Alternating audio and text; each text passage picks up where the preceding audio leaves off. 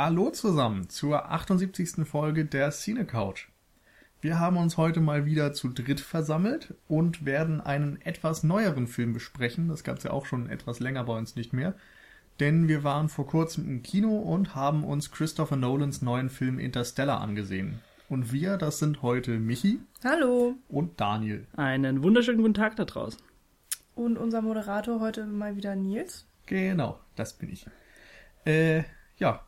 Und dann können wir direkt einsteigen. Wir dachten, wir machen das heute mal so, dass wir kurz ein bisschen über unsere Erwartungshaltung reden, über Christopher Nolan generell, denn der hat sich ja nun doch schon als einer der wichtigen Filmemacher unserer Zeit herausgestellt. Ja, und dann werden wir in den Film einsteigen und dabei natürlich auch wie immer ordentlich spoilern. Genau. Aber wie gesagt, äh, zu Anfang könnt ihr euch nochmal alles anhören, was wir sozusagen haben. Und wir geben dann auch nochmal eine Meldung durch, falls wir dann wirklich ähm, tiefer noch in die Geschichte und in die Details eintauchen werden. Ähm, zu Anfang können wir ja mal kurz sagen, Nils und ich haben den Film in ähm, UV gesehen, also schön auf Englisch. Genau. In ähm, unserem kleinen ähm, Programmkino hier in Mainz.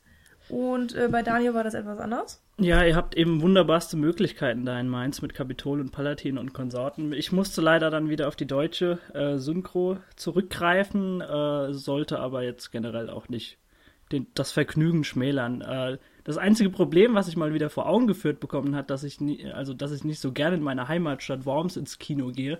Vielleicht kann ich da direkt mal so äh, aus dem Nähkästchen plaudern, bevor wir loslegen. Nämlich äh, direkt üben, äh, also über mir hat ich glaube, so ein 50- bis 60-jähriges Ehepaar gesessen. Sie nicht so die hellste Birne, um das jetzt irgendwie noch diplomatisch auszudrücken. Und äh, ja, ihr Mann äh, war der Meinung, sie müsste, äh, er müsste ihr alles erklären innerhalb der Szenen und dann auch die Action-Szenen äh, ja übertönen in gewisser Weise. Und das war oh. extrem nervig. Ich, also ich hätte bald was gesagt, ganz ehrlich. Und zu allem Überfluss hat dann links auch noch so ein ich weiß nicht, was das war, irgendwie so, so ein neunmal kluger Teenager gesessen, der viermal an sein Handy gegangen ist. Und natürlich auch die ganze Zeit so, oh, nee, ich hör dich nicht, hör dich nicht. Boah, also, das, oh also das war mal wieder seit langem so ein, so ein Kinobesuch, wie, wie aus dem äh, Märchenbuch, äh, wie du es dir eben nicht vorstellst. Also, oh, oh. Ja. es war oh, grauenhaft. Also, ich, wurde, ich wurde so oft aus dem Film rausgerissen. Ich, zum Glück hat es der Film mir leicht gemacht, wieder reinzutauchen, ohne jetzt zu viel vorwegzunehmen. Ja. Aber äh, lasst uns lieber über schöne Dinge reden und Bei uns tatsächlich wenn wir gerade bei Kino sind, war es so, dass wir nachmittags in der Vorstellung waren und ich glaube, es saßen so zehn Leute im Kino. Ja, das muss man erklären. Im Kapitol, in dem Saal, wo wir waren, gibt es einen Balkon. Und ähm, der, also neben dem ganz normalen Parkett ist eben darüber noch ein Balkon und der ist anscheinend sehr, sehr beliebt. Also mir ist der ehrlich gesagt total egal. Ich kann nämlich nie die Untertitel lesen, wenn ich da oben bin, deswegen nervt mich das und ich sitze dann immer schön unten. Und ähm, eigentlich, ja, ist es dann immer so, dass zuerst der Balkon voll ist und dann gehen die Leute ins Parkett und deswegen saßen bei uns eben, ich glaube, hinter uns saßen so fünf, sechs Leute und der Rest saß oben auf dem Balkon. Und das hat man erst dadurch gemerkt, dass am Ende des Films äh, die Leute tatsächlich auch applaudiert haben. Das fand ich auch sehr witzig. Hat man das auch nicht so oft, oder? Dass richtig, Leute applaudieren? Aber bevor man das jetzt falsch einordnet, es war nicht so, dass da auf einmal 50 Leute applaudiert haben, sondern es waren so zwei. Oh, ich habe keine Ahnung. So, und insofern, ich kann nicht genau sagen, wie viele Leute da oben saßen. Vielleicht nochmal zehn oder so.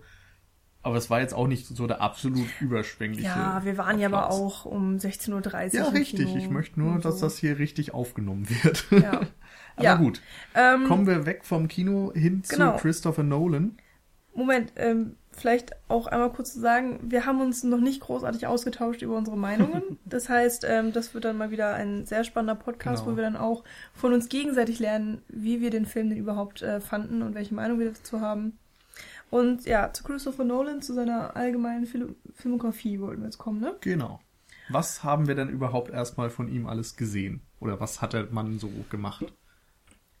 ähm, es fängt ja an mit, mit The Following, ne? The Following. Genau. Den habe ich allerdings nicht gesehen. Also den wollte ich mir irgendwann mal zu Gemüte führen, aber es ist noch nicht dazu gekommen. Also bei mir ging es wie bei vielen anderen, die äh, ja vom nicht so vom Blockbuster-Kino äh, zu Nolan gekommen sind, sondern vielleicht so eher über die, äh, die künstlerische Note des Filmischen, die sind dann meistens auch über Memento dann zu Christopher mhm. Nolan gekommen. Ich denke mal, das war bei, bei euch auch, so. auch ungefähr so. Ja, ja, kleiner Fun Fact.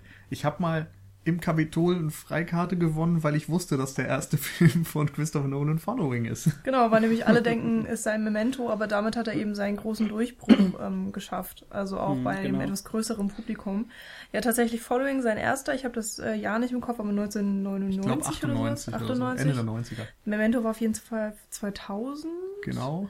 Ähm, ja, das ist auch mein erster Nolan tatsächlich. Ich habe alle seine Filme gesehen, aber komplett durcheinander. Also von chronologisch kann man da nicht reden. Ähm, Vielleicht wenn man, können wir einmal kurz auflisten. Also ähm, erst The Following, Following Memento, Memento dann ähm, kam dieses Remake eines skandinavischen Films. Ja, wie heißt jetzt noch Sleep? Nein. Insomnia. Insomnia. Insomnia, genau. Insomnia, äh, dann Inception. Nee, nee, nee, Quatsch. Nicht? Batman Begins, Ach, Prestige. Prestige. Schön, dass ihr euch so vorbereitet oh habt, wenn ihr schon die Dark Knight möchtet. Dann kam nämlich danach erst Inception, oh, da, Dark Knight Rises und nun Interstellar. Hä, Richtig. Inception kam noch nicht nach The... Ernsthaft? Ja. Wow, habe ich die durcheinander geguckt? Ja. Ich habe nämlich... vor allem hast, wow, hast du die durcheinander gebracht. Ja. Insomnia und dann direkt Inception. Ja, natürlich. Beide mit I passt. Ja, ich habe halt erst Memento und dann Inception gesehen und dann habe ich die ganzen Batman-Filme nachgeholt, dann irgendwie Prestige mal so zwischendurch und dann The Following und nee, Insomnia. Aber egal. Ähm, ja, ich habe mich, glaube ich, auf unserer Homepage, also auf cinecouch.net, haben wir eine Wir über uns Seite, wo wir einen kleinen Text äh, verfasst haben, wer wir denn eigentlich so ein bisschen sind. Und da habe ich auch reingeschrieben, dass mir das Filmöfre von Christopher Nolan extrem gefällt. Also ich kann jetzt nicht sagen, dass ich einen Lieblingsregisseur habe und Christopher Nolan ist auch nicht mhm. mein Lieblingsregisseur. Aber ähm, ich muss tatsächlich sagen, dass ich alle seine Filme sehr, sehr mag. Dark Knight Rises ist jetzt mal so ein bisschen ähm, rausgenommen und was ich zu Interstellar zu sagen habe, das gibt's dann später. Aber ähm, ja, ich habe wirklich jeden seiner Filme mehrmals gesehen und verschlungen und mhm. ähm, der spricht mich einfach auch visuell extrem an und auch die Geschichten, die er zu, zu erzählen hat, ähm, gefallen mir eigentlich meistens sehr. Dazu kommt natürlich auch, dass ich ein kleiner Superheldenfilm bin, äh, Fan bin, Entschuldigung, Superheldenfilm-Fan. Das ist eine schöne These. Und Bald im Kino. ich bin ein Superheldenfilm, ja. Hm. Mein, meinen coolen alter Ego-Namen verrate ich vielleicht am Ende der Folge, wenn ihr lange durchhaltet, ähm, gibt's da noch mal ein kleines Extra für euch. Macht euch darauf gefasst. Aber ja, ich mache kein Hehl daraus, dass ich wirklich ein kleiner Nolan-Fanboy bin, auch wenn ich ihn jetzt nicht hype. Also er hat seine Fehler, auch seine Filme haben so seine Fehler und seine Macken. Und mein Lieblingsfilm von ihm ist, glaube ich, immer noch Prestige. Hm. Um das also, mal jetzt kurz zu fassen. Das war jetzt auch ganz wichtig, dass du, äh, dass du geäußert hast, ob du wirklich mit diesem Hype jetzt äh, d'accord bist, weil das ging mir so in den letzten Jahren schon fast zu sehr gerade durch die Decke. Also äh, wenn wir jetzt mal das Ende von der Dark Knight Trilogie nehmen, also das war wirklich äh, schon erschreckend, wie groß dieser Hype war. Und äh, mhm. natürlich konnte der Film dann diesem Hype teilweise auch nicht standhalten, äh, meiner Meinung nach zu Recht, weil er eben auch deutliche Schwächen hatte. Aber man muss ja. einfach mal ganz generell sagen, dass Christopher Nolan eine Person ist, die in mehreren Facetten einfach Benchmarks aufgestellt hat. Und das, das fängt schon bei teilweise Memento an, wo er den Zuschauern einfach gezeigt hat, was narrativ alles aus dem Kino herauszuholen ist. Das geht äh, teilweise eben auch zu, bis hin zu The Dark Knight, äh, wo du wirklich sagen kannst, okay, das war so einer der ersten realistischeren, dreckigeren äh, Superhelden, die, die vielleicht auch so eine menschliche Note noch mit reinbringen und äh, auf, auf dessen Fundament dann auch sehr, sehr viele andere Superheldenfilme dann aufgebaut haben und dann mitgezogen sind. Und dann natürlich, sagen wir mal, wenn wir noch Inception mit reinnehmen, dieses ja, auf den ersten Blick zumindest diese Blockbuster-Kino mit Köpfchen. Also, dass da sehr, sehr viel mehr dahinter steckt, als du vielleicht äh, gewohnt bist, wenn du nur auf Effektfeuerwerk mhm. achtest. Also, äh, man kann schon festhalten, dass er in sehr, sehr vielen Rubriken und Segmenten da einiges bewegt hat in dem Genre. Das ja. stimmt. Also, ich finde, ihr habt da schon ein paar Sachen angesprochen, die ich ganz interessant finde. Und zwar einmal, was mich gleich nochmal abfragen werde, die Stärken und Schwächen von Nolan. was mhm. ist das übergreifende Element auch bei ihm? Und äh, andererseits dieses Blockbuster mit Köpfchen. Und das finde ich ist auch das, worauf sich Nolan also ich beantworte eigentlich meine Frage jetzt selbst schon. Das ist das, worauf er sich ganz gut ähm, ja, reduzieren lässt oder auf den Punkt bringen lässt, sein Werk. Nämlich ist es so, dass er irgendwie ja schon die äh, Blockbuster macht, die hochbudgetierten Filme für die Massen, aber er versucht eben doch immer noch mehr rauszuholen. Es ist nicht nur simple Unterhaltung, sondern er versucht auf eine Art etwas mehr zu bieten als die Konkurrenz. So bei den Batman-Filmen zum Beispiel war es so, dass er versucht hat, den eben einen realistischeren Anstrich zu verpassen und eben auch menschliche Probleme reinzubringen. Da ist Batman nicht nur einfach ein Superheld, der eben die Welt rettet, sondern mhm. er ist ein Superheld, der auch seine moralischen Probleme hat und ja, wo man sich fragt, ist er nun Privatmensch oder ist er ein Rächer und ist das alles gerechtfertigt, was er da überhaupt tut? Und er versucht eben einfach aus den Stoffen noch ein bisschen Drama rauszuholen. Bei Memento ist es auch eigentlich ein straighter Thriller, aber durch diese Erzählweise schafft er es eben, den besonders zu machen. Bei Inception ist es auch irgendwo natürlich, wenn man das einfach nur mal runterbricht auf das, was er da erzählt, ist das nicht viel. Es ist einfach eine Aneinanderreihung von Traumebenen. Aber mhm. die Art und Weise, wie er es erzählt, macht es einfach extrem interessant und irgendwo auch neuartig. Also mhm. er zeigt uns etwas, was wir in anderen Filmen vorher noch nicht unbedingt auf diese Weise gesehen haben. Und äh, gekoppelt zu dieser vielleicht ähm, etwas ähm, ver verwirrt erzählten Geschichte. Also er hat ja ganz oft auch ähm, nochmal eine Geschichte hinter der Geschichte, die dann irgendwie nochmal ähm, irgendwann ans Tageslicht kommt. Soll man das so sagen? Es ist ja nicht unbedingt, dass jede Geschichte hat einen Twist, so ist es ja nicht, sondern ähm, es ist immer nochmal, es steckt was ein bisschen mehr dahinter, was man noch entdecken muss. Und das macht äh, seine Geschichte auch äh, oft, seine Geschichten so spannend.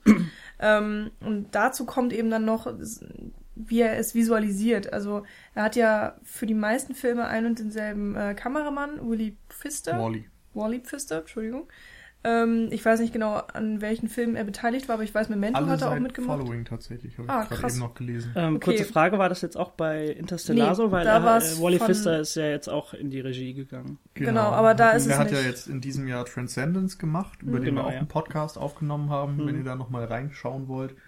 Und aus dem Grund war jetzt heute van heute irgendwie. Heusten. Heus von Ich guck nochmal schnell genau, nach. Genau, Nils guckt schnell nach. Aber was ich sagen wollte ist, ähm, dass er eben nicht nur narrativ sehr viel bietet, also finde ich jedenfalls, ähm, sondern dass er das eben extrem gekonnt auch immer mit der visuellen Ebene verbindet und da auch sehr viel experimentiert. Und man, ich finde, man hat in jedem Film Bilder oder Einstellungen oder vielleicht auch Szenen, die einem irgendwie im Kopf bleiben. Und vor allen Dingen Inception ist ein extrem visueller Film, genauso auch wie die The Dark Knight Serie, weil natürlich ähm, ganz Gotham inszeniert wird und äh, jeder Superheld ähm, durchgestylt ist und so weiter und so fort. Und zum Beispiel bei Inception wird mir nie die Szene aus dem Kopf gehen mit dem sich drehenden ähm, Aufzug, in dem ähm, wie heißt er noch? Five Hundred Days of Summer. Äh, äh Dings. Bums. ja, genau der.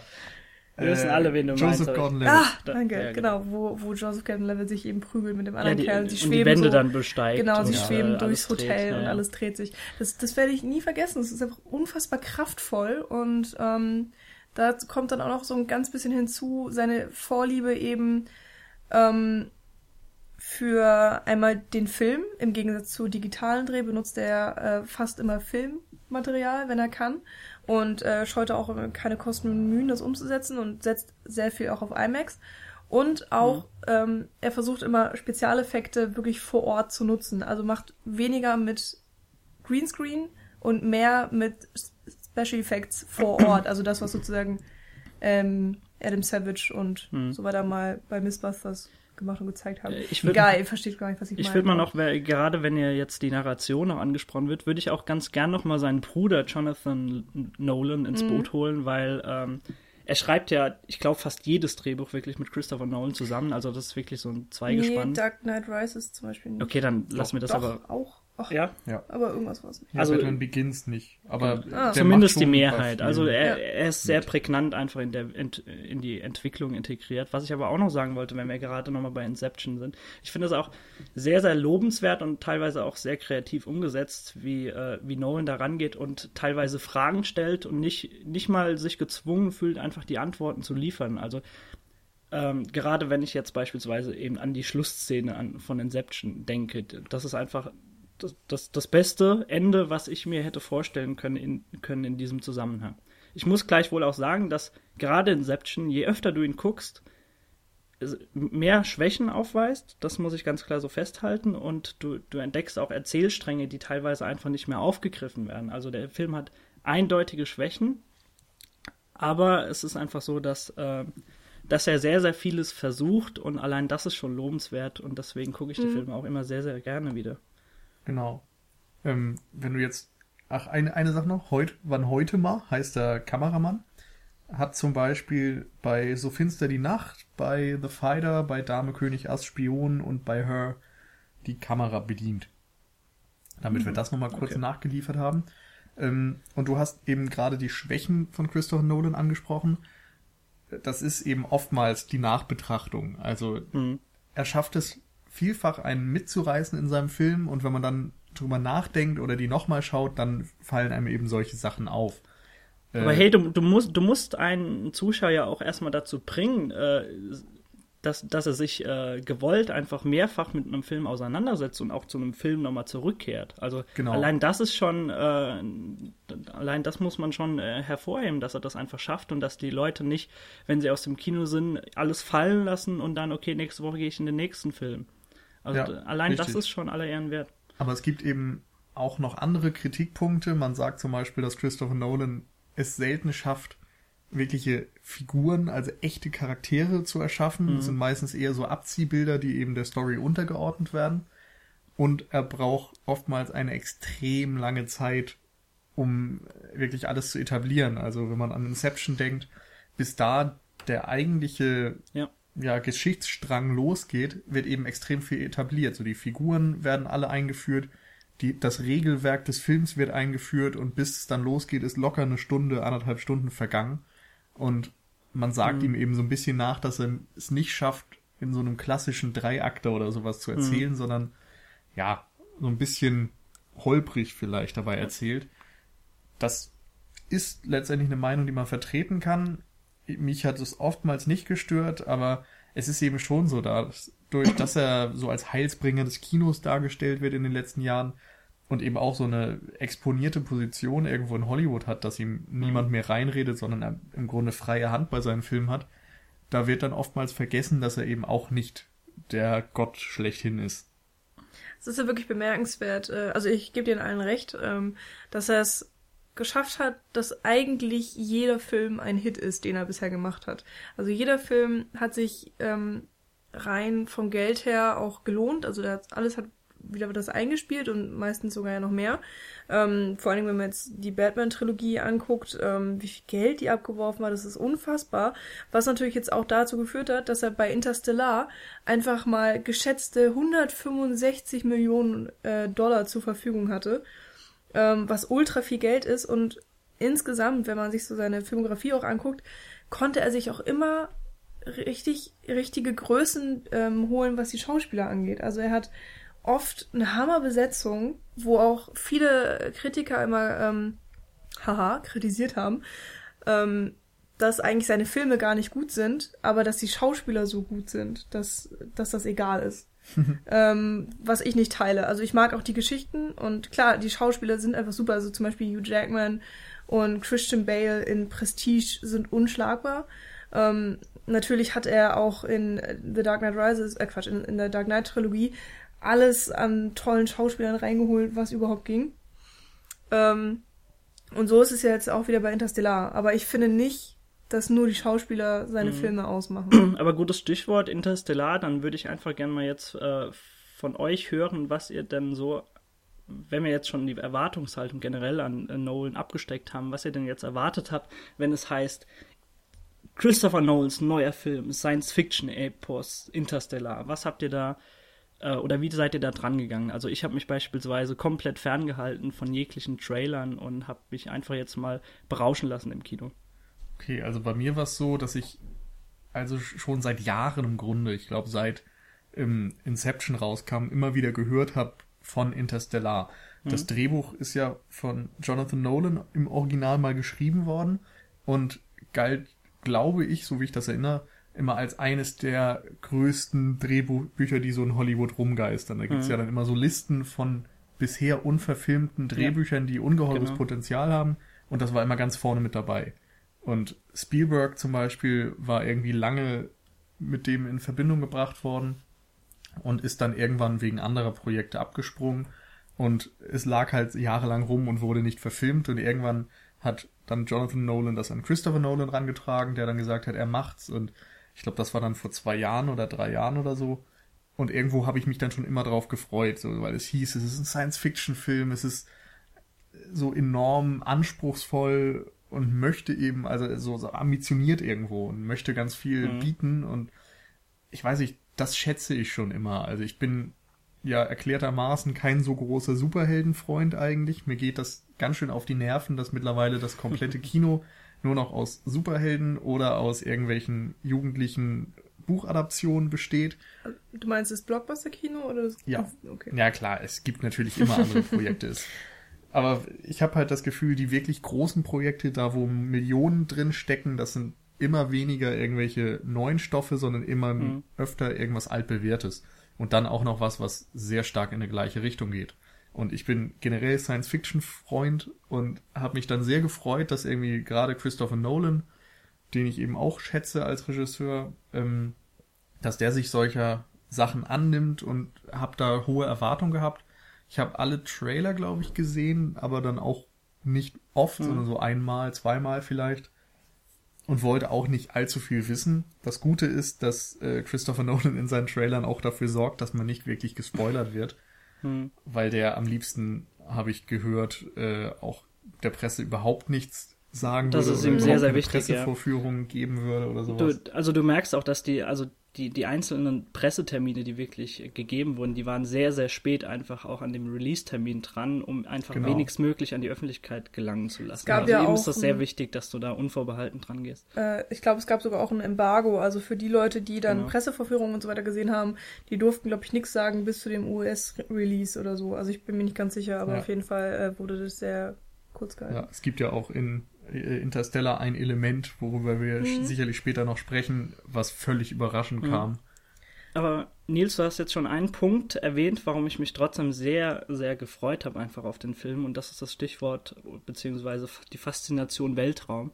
Also äh, wer uns so ein bisschen länger verfolgt, weiß auch, dass wir eigentlich im Grunde genommen fast schon durch die Bank weg sehr große Science-Fiction-Fans sind. Mm, nee, ich glaube eigentlich eher so in dieser Dreiergruppe. Ja, Jan und Wir Paul verallgemeinern das, das jetzt einfach mal. Wir sind die Mehrheit. Also wir können tun und lassen, was wir wollen hier im Podcast. Wir sind die Cine Couch. Und ähm, ja, das, das ist einfach so. Ich gucke auch wenn wir jetzt mal so Filme wie Armageddon nehmen, das sind einfach Filme, die mit Pathos wirklich um sich schmeißen, aber ich gucke sie trotzdem gerne. Ich mag das einfach, äh, dass so über den Tellerrand geblickt wird, der Tellerrand Erde. Äh, ich habe ja Armageddon immer noch nicht gesehen.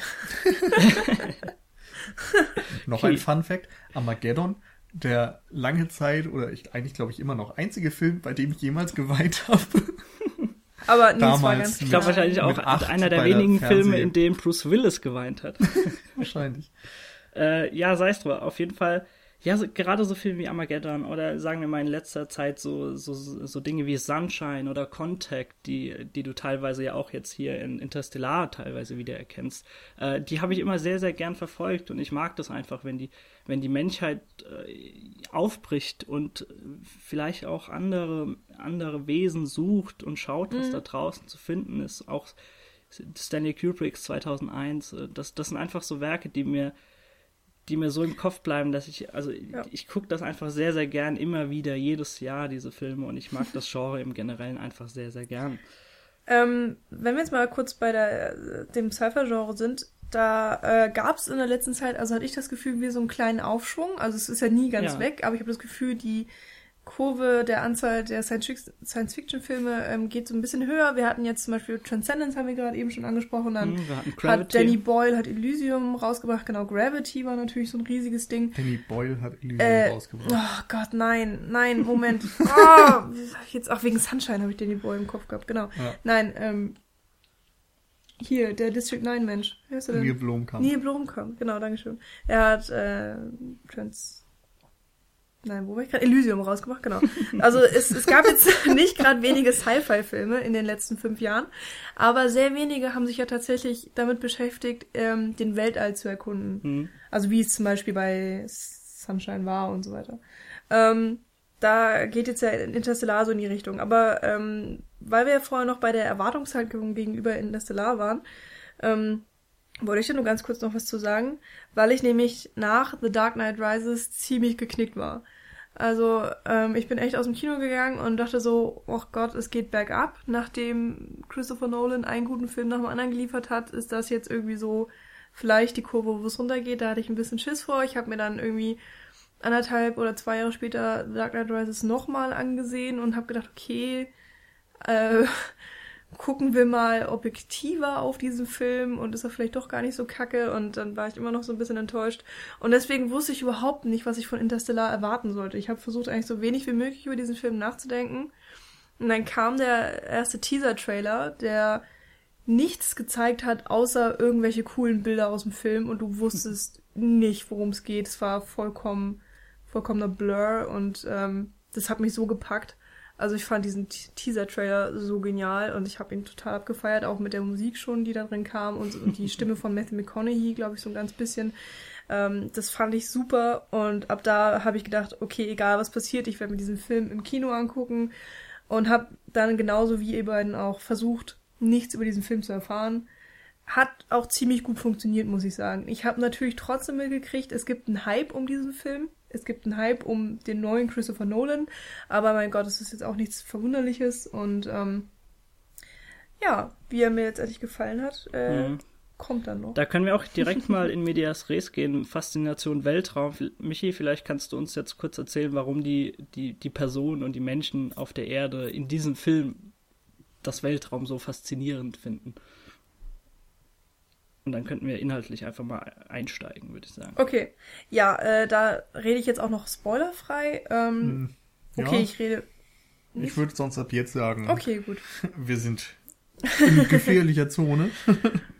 Ja, aber ich glaube sowieso, dass äh, alle Leute, die sich den Podcast anhören, den Film auch schon gesehen haben werden. Ich denke auch. Wir Also sind ja auch zeitlich gut dabei gerade. ich hatte auch so das Gefühl, dass meine komplette Social Media Filter Bubble im Kollektiv in diesen Film gerannt ist. Also ich, ich glaube, jeder, der, mit dem ich jemals irgendwie so ein Wort gewechselt habe, sei es Twitter oder Facebook, ist, war schon in diesem Film drin und hatte Das auch ist schon auch ein, zwei Worte dazu irgendwie, zu ne? sagen.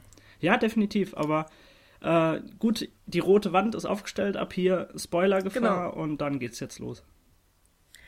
Ja, Interstellar, worum geht's denn eigentlich? Also wir sehen als erstes äh, Matthew McConaughey in seiner Rolle als, Cooper, danke, Cooper. Ähm, wer ist er mit Vornamen? hat keinen. Bestimmt Okay. Cooper. Cooper, Das ist das Cooper. Lustige, er heißt irgendwie die ganze Zeit Cooper. Ist nicht Jack oder sowas? Oder Nee. William? Okay, meinetwegen Cooper. Ähm, ein ehemaliger NASA äh, Astronaut, ich wollte Pilot sagen, aber nein, Astronaut ist er tatsächlich und Stimmt eben beides, auch. Ingenieur und Wissenschaftler. Hm, genau. ähm, der jetzt eben mit seinen zwei Kindern, ähm, Murphy und Tom, oder Murph, ich weiß nicht genau, Murphy, Murphy, ähm, auf einer Farm lebt, äh, noch zusammen mit seinem äh, Schwiegervater, seine Frau ist gestorben. Und wir kriegen mit, dass äh, die Erde ähm, ziemlich untergeht. Also es wächst fast nichts mehr und jetzt stellen sich alle darauf um, Mais anzubauen, weil das noch die anscheinend robusteste Pflanzenart ist, die man noch anbauen kann, damit die Menschheit was zu essen hat. Es ähm, ist alles irgendwie staubig und auf jeden Fall verfällt die Erde. Und Cooper ähm, findet dann einen, einen Binary Code, der ihn zu der NASA-Station führt. Ich weiß echt nicht, wie man das alles zusammenfassen soll. Es ist irgendwie so viel. Auf jeden Fall findet er diese NASA-Station mitten im Nirgendwo, die man eigentlich auch überhaupt nicht finden werden soll, weil sie natürlich übelst geheim ist. Und da arbeitet ähm, Michael Caine. Michael Caine. Ja, aber wie heißt er denn? Michael Brand. Professor Brand arbeitet dort in dieser NASA-Station und ähm, sie haben einen Plan A und einen Plan B entwickelt, um die Menschheit zu retten.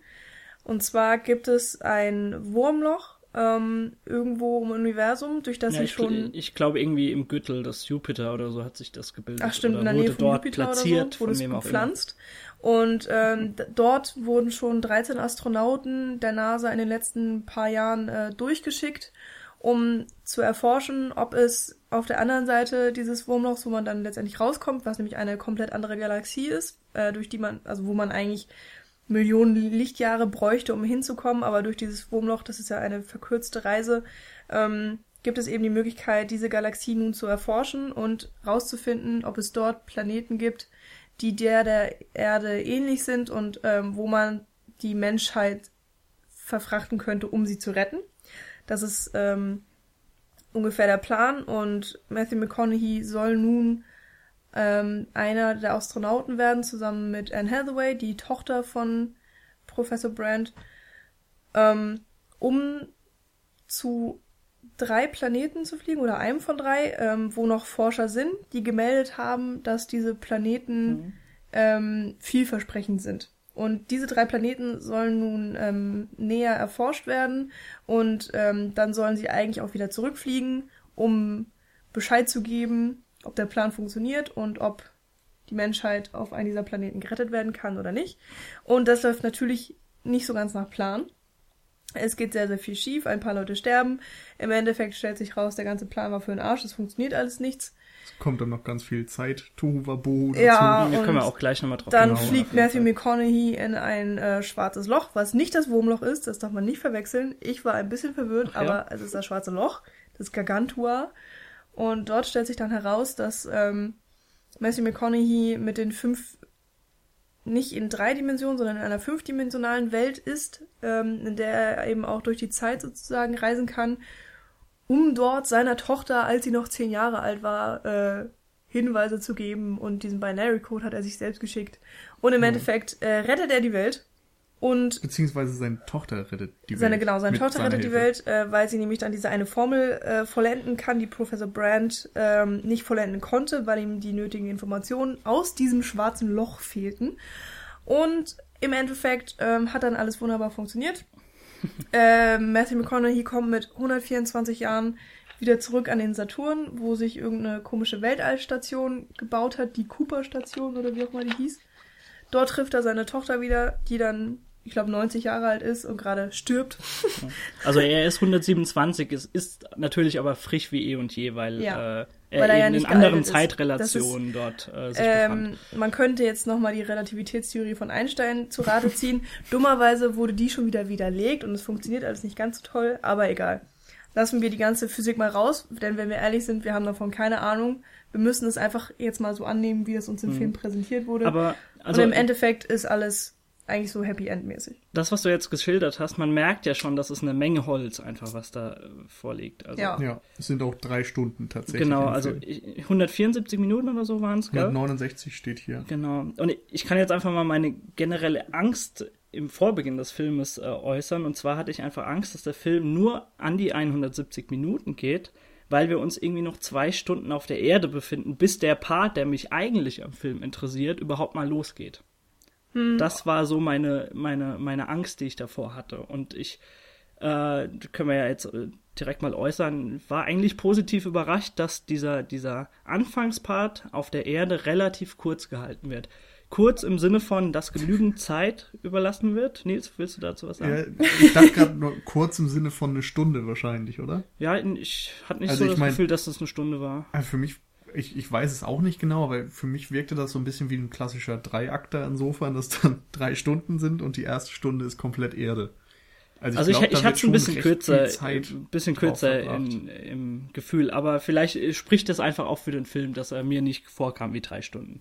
Äh, sei es drum, auf jeden Fall äh, finde ich, dass sie sich genügend Zeit genommen haben, um diese, ja, diese generelle Story um die Familie von Cooper zu erzählen, äh, ja, den Charakteren genug Tiefe zu geben und auch diese, diese, diese Stränge schon zu, von Beginn an auszulegen. Also, Michi, du hast ja schon diesen binären Code, den er dort dann entdeckt in diesem Zimmer von seiner Tochter, dass er den entdeckt, alles mit, diese ganze Chose mit der Uhr, die dann letztendlich so also das Device ist, um die Welt zu retten. Ähm, ich finde, das machen sie ganz gut am Anfang, dass sie sich trotzdem noch genügend Zeit nehmen, obwohl sie wissen, okay, der große Part, äh, der startet dann erst, wenn es äh, gegen Weltall geht.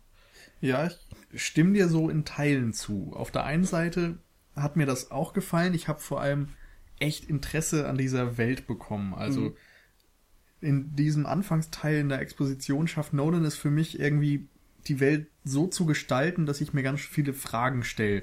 Denn er sagt ja, es ist kein Geld mehr für mhm. Bildung, für Forschung, für sonst was da, nur noch für die äh, ja, für Landwirtschaft. Landwirtschaft und so ja. weiter. Alle Kinder kriegen eine rudimentäre Bildung genau. und werden dann Bauer, damit eben und genügend Nahrung Eben, die Welt ist. braucht keine Ingenieure und Konsorten keine mehr, sondern wir brauchen einfach mehr. Nahrung, ja.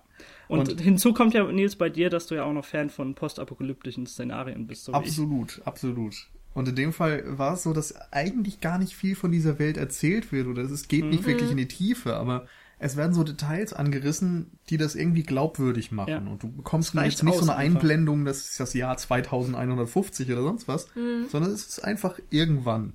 Und das hat mir richtig gut gefallen. Was mir nicht gut gefallen hat, ist, also du hast gerade gesagt, er nimmt sich Zeit für die Figuren. Das tut er für mich leider nicht.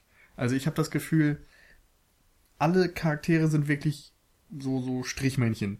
Wir haben Cooper, dessen einzige Eigenschaft ist, dass er seine Tochter mag und dass er äh, in den Weltraum will. Und keine Ahnung, das ist es dann. Und irgendwie bei, bei Murph, der Tochter, heißt es, ja, die findet ihren Vater auch ganz wichtig und die ist tierisch schlau.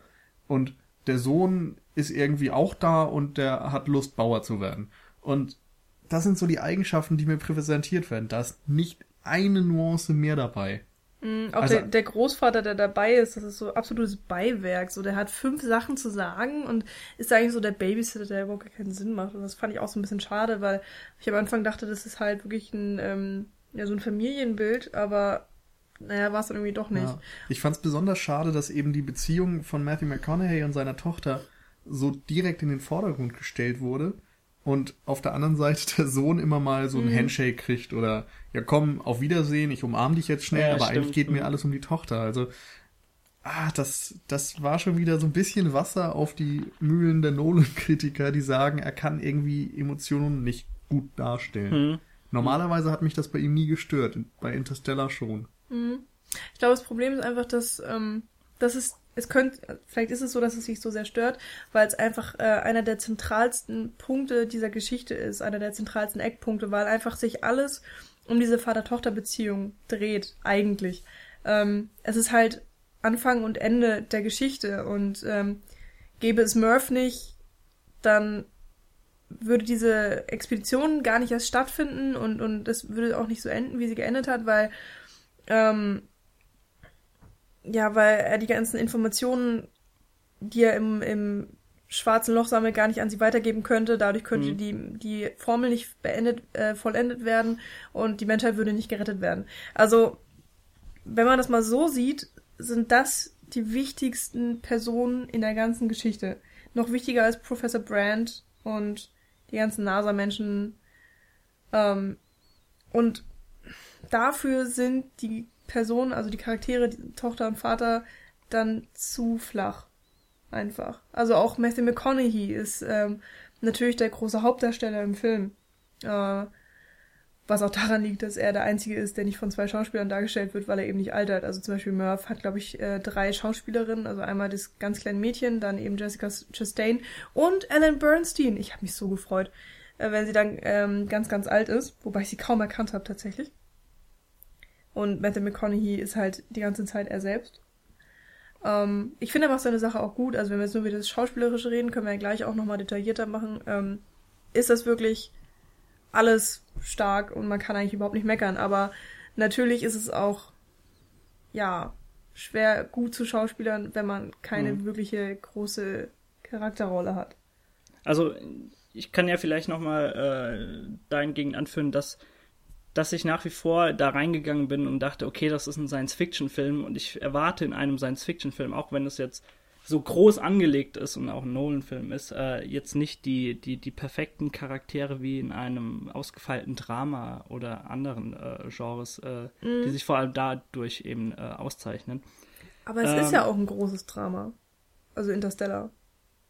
Das auf jeden Fall, aber vorrangig für mich eben nun mal in der, in der Außenwahrnehmung war es eher ein Science-Fiction-Film, der, der teilweise zumindest auch über die Schauwerte kommt und nicht nur über die, über seine starken Charaktere. Ja, Äh, okay. ein, weit, ein weiterer Punkt, den ich noch gern reinwerfen würde, äh, der wahrscheinlich das nicht tangiert, dennoch, äh, damit es angesprochen ist, ähm, ich konnte es zwar jetzt nicht mehr auf die Schnelle äh, verifizieren, aber scheinbar wurde eine komplette halbe Stunde weggeschnitten von dem Film, die äh, ausgefeilt hätte, wie sich dieses Team kennenlernt und zusammensetzt, bevor sie eben diesen äh, mit der Rakete hochfliegen. Also scheinbar wurde da ein komplettes Segment des Filmes, weil es einfach dann viel zu lange gedauert hätte und ja über dr- dreieinhalb Stunden quasi, äh, wurde das eben rausgenommen. Ich weiß nicht, inwieweit das sich so generell auf diese Anfangsstruktur der, der Dramaturgie auf, äh, ja, äh, ausgewirkt hätte, aber äh, das wollte ich jetzt einfach nur nochmal ansprechen, dass da scheinbar noch Okay. mehr Material da war und vielleicht können wir ja sagen, äh, vielleicht gibt's ja mal einen Christopher Nolan äh, Extended Cut oder Director's Ja, Cut. Das möglich. gab's ja auch selten bis jetzt. Also mein, ich, ich kann auch vollkommen nachvollziehen, was du meinst. Mein Kritikpunkt ist nur, dass es dafür, was es uns erzählt, Ja, ja, klar, zu völlig lang dauert. legitim, völlig legitim. Und wenn dann wirklich noch das Flugteam gekürzt wurde, dann Mhm. hätte ich zumindest eine Erklärung dafür, wie Matthew McConaughey das schaffen kann, früher mal Pilot gewesen zu sein, dann jahrelang nicht mehr zu fliegen und dann zack im Weltraum der geilste Astronaut überhaupt zu sein. Alles manuell fliegen kann. Ja. Mhm.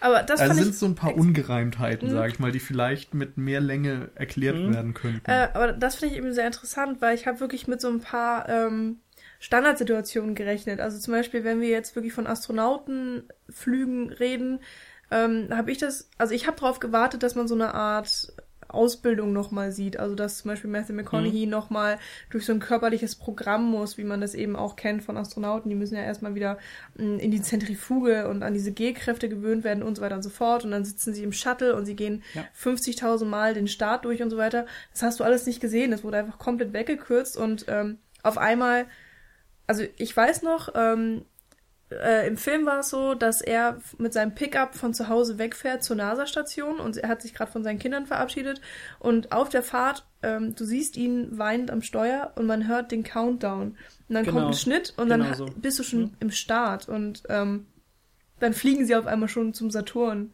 und äh, ich fand es irgendwie sehr interessant, dass da so eine große Ellipse drin war, die die man eigentlich auch nicht braucht. Äh, Also beziehungsweise das, was weggelassen wurde, braucht man auch nicht. Das fand ich vollkommen in Ordnung und Mhm, ähm, ich auch. hat mich Mhm. irgendwie so ein bisschen positiv überrascht. Ähm, und ist ja im Endeffekt auch wirklich nötig. also Ja. du, du, du kannst ja jetzt nicht jede, jeden einzelnen Eckpunkt der Geschichte erzählen, sondern ähm, musst auch so ein bisschen damit spielen, dass dein Publikum schon gewisse Erfahrungen hat, schon gewisse Sachen weiß und ähm, dass man darauf baut, ähm, dass man ja bestimmte Sachen eben weglassen kann, um die Genau. Geschichte ein bisschen schneller zu erzählen. Also was wichtig ist, ist eben, wie sieht die Welt aus und warum ist diese Mission Mhm, nötig? genau. Was ist die persönliche Motivation von Matthew McConaughey und auch die Last, die er irgendwie mit sich trägt, nämlich dass er jetzt seine Kinder zurücklassen muss. Und dritter Punkt, äh, dieses Setup für später, also Ja. was Michi auch in der Handlungszusammenfassung erklärt hat mit diesem Kinderzimmer von Murph und so weiter, dass diese ganzen Geschichten etabliert werden. Mhm. Das genau. muss in die Exposition rein, das ist da auch irgendwo drin. Mhm. Hätte ein bisschen zwingender vielleicht sein können, ein bisschen emotional packender, aber es ist da. Ja, das stimmt. Und ab in den Weltraum. genau. Ich glaube, da können wir dann direkt dort weitermachen. Sehr gern, ja. Habt ihr Hm. denn einen Punkt, den ihr jetzt vorrangig erstmal besprechen wollt? Weil, Ähm, wenn ja, dann gerne. Ansonsten würde ich äh, was Also- weiteres reinschmeißen. Was ich ansprechen würde, ist äh, erstmal die Inszenierung dieses Weltraums. Ähm, das war, du hast es ja selbst schon gesagt, für mich einer der Hauptpunkte, warum ich auch diesen Film sehen wollte. Also diese Lust am Weltraum, am Entdecken, am Erforschen von Welten, die man noch nicht kennt. Und uns wurde ja dann im Vorfeld des Films auch relativ viel erzählt, wie diese ganzen wissenschaftlichen Sachen funktionieren mit schwarzen Löchern und Wurmloch und hast du nicht gesehen. Und das hat mich erstmal wirklich interessiert. Ich war dann aber beim Schauen tatsächlich ein bisschen enttäuscht, weil ich festgestellt habe, der Film bezieht sich stark auf irgendwelche Vorbilder und schafft es bei mir persönlich dann irgendwie nicht drüber hinaus zu gehen. Also ich dachte mir dann so, okay, diese Bilder mit einem ganz kleinen äh, Raumschiff vor riesigem Hintergrund kenne ich jetzt vielleicht aus 2001 oder Gravity. Genauso irgendwelche, also komplette Stille und sich drehende Ja. Raumschiffe ist eindeutig 2001. Dann gibt's so Sunshine-Momente und sowas. Alles schick für sich, aber ich habe eben dieses Wissen als Zuschauer und ich habe Erfahrung im Umgang mit Science-Fiction-Filmen und irgendwie hat er hat Interstellar mir keine neuen Bilder gegeben, wo ich beeindruckt war. Das war bei Gravity im letzten Jahr durch die 3D-Faktor zum Beispiel noch komplett anders. Mm, Ich habe, ähm, haben ja ein bisschen erzählt, ähm, ich habe mich ein ganz bisschen umgehört, ähm, was so die Meinungen anderer Leute im Internet über Interstellar sein sind, Entschuldigung. Und da kam fast immer, dass das der rein visuell schönste Film von Christopher Nolan ist. Da gebe ich ihm auch recht. Ähm, aber ich finde trotzdem nicht unbedingt, dass er wirklich jetzt so atemberaubende Bilder hat. Also es gibt solche Sachen, die ich wirklich toll fand, wie zum Beispiel ähm, dann das schwarze Loch, wie das alleine aussah. Und natürlich auf einer großen Leinwand wirkt es auch sehr, sehr schön. Aber Gravity hat mich zum Beispiel visuell mehr mitgerissen und mehr fasziniert. Und, und, und der hatte Wurmlöcher und so weiter überhaupt nicht zu bieten, sondern die waren ja da in der Nähe von der Erde die ganze Zeit und äh, haben da gefuhrwerkt. Mhm. Und ähm, ich kann jetzt nicht sagen, dass er irgendwas schlecht gemacht hat visuell, aber er hat, ich finde, er hat sich nicht viel getraut. Er ist einfach auf so einem Level geblieben, was du jetzt auch schon vielleicht angedeutet hast, Nils, was man alles irgendwie schon kennt, was man schon mal gesehen hat. Und er hat natürlich ähm, einige Hommagen drin. Vielleicht hat er auch kopiert, ich weiß es nicht, ähm, inwiefern man das jetzt deuten soll. Aber ich habe Wenn, wenn vielleicht große, berühmte Menschen äh, kopieren, ist das immer Hommage, Michi. okay.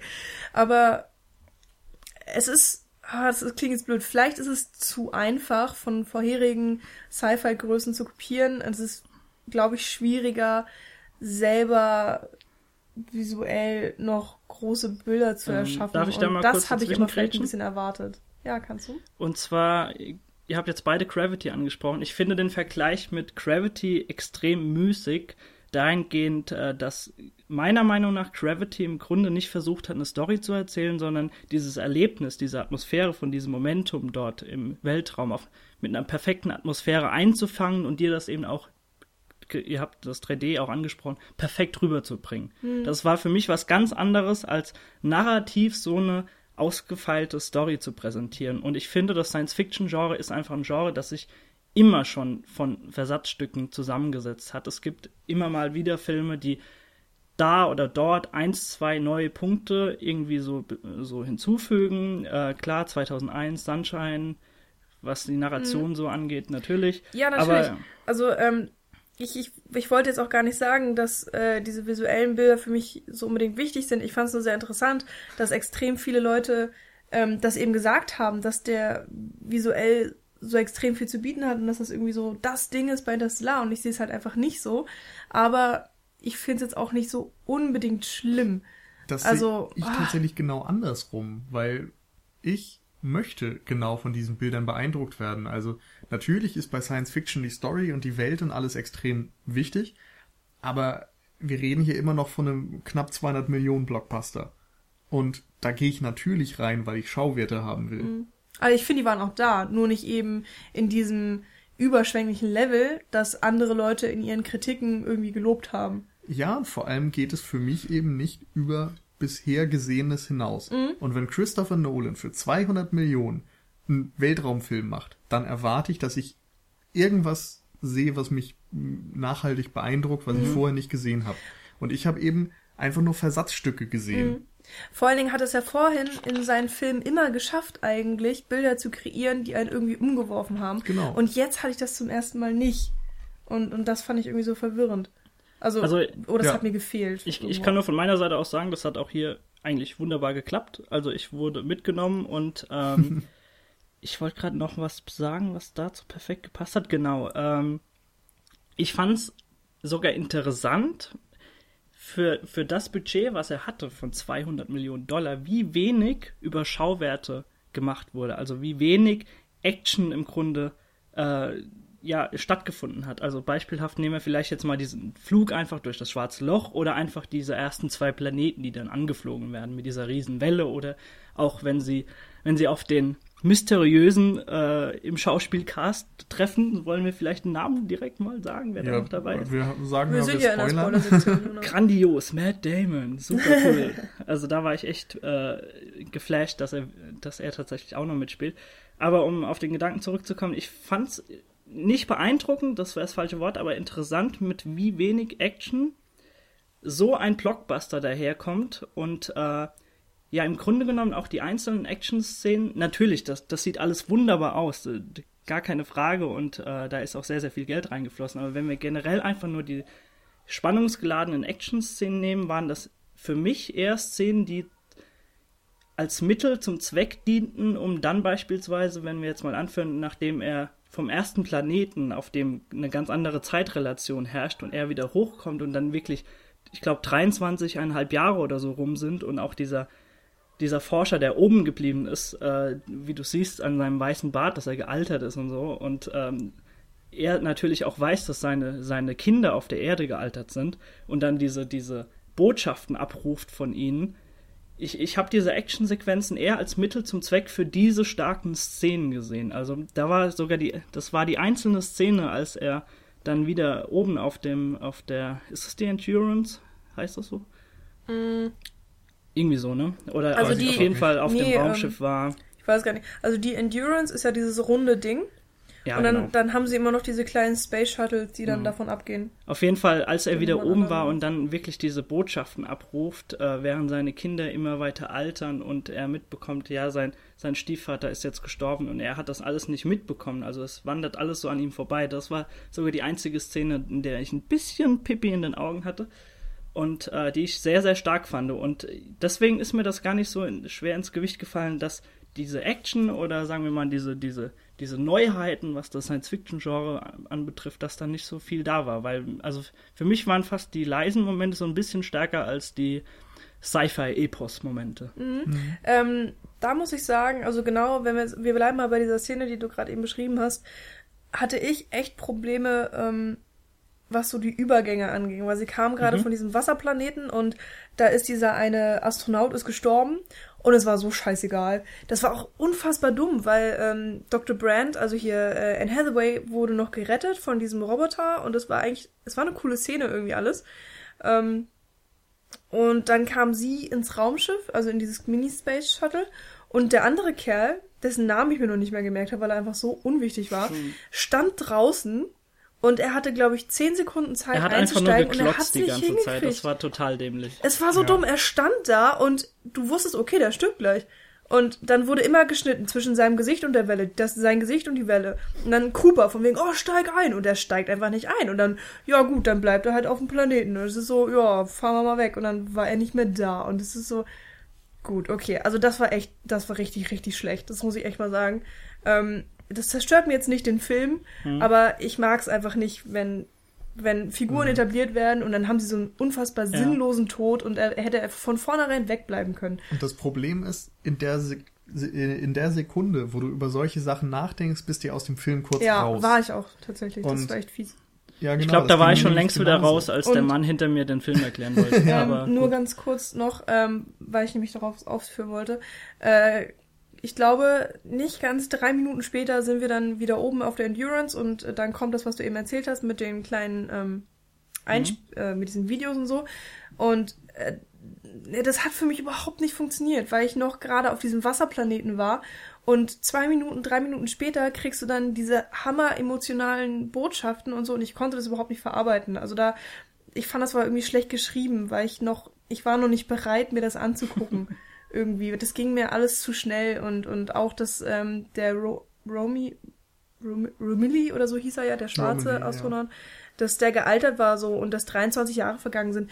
Du hast einfach kaum Zeit gekriegt, das zu verarbeiten. Ich konnte das alles nicht erfassen. Du verst also dir wird gesagt, es sind 23 Jahre vergangen.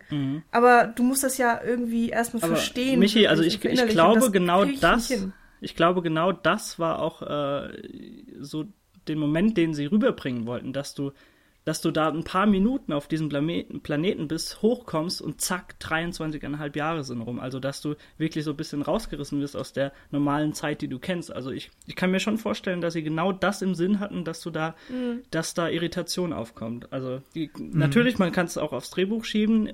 Ich kann nur von mir aus sagen, bei mir hat es gerade deswegen, weil es so schnell ging und eben äh, die Zeit, die dort eben stattfand, äh, um, um ja um das Tausendfache eben äh, ist es langsamer, schneller, Äh, also auf, auf dem Wasserplaneten verging Genau. die Zeit langsamer. langsamer, genau, tausendmal langsamer. Äh, das, das hat einfach wunderbar geklappt. Also bei mich hat die Szene mit Okay. diesen Botschaften Bei extrem mitgenommen, aber das, das kann ja, bei Ja. jedem unterschiedlich sein, klar. Ja, also ich Hm? weiß nicht, ich kann da gar nicht so viel hinzufügen, weil ich auch irgendwo zwischen den Polen stehe. Also Ja. mir ging es nicht ganz so schlimm wie Michi. Ich kann aber auch nicht deine Überschwänglichkeit ganz teilen, Daniel. Das Ding ist, ich habe an der Stelle auch tatsächlich mich über die Reaktion von dem Romilly oder wie er hieß geärgert, weil der steht da, Ich habe macht gewartet das, das euch. Tor auf, ja genau, und ich habe 23 Jahre lang gewartet und da steht er da und guckt.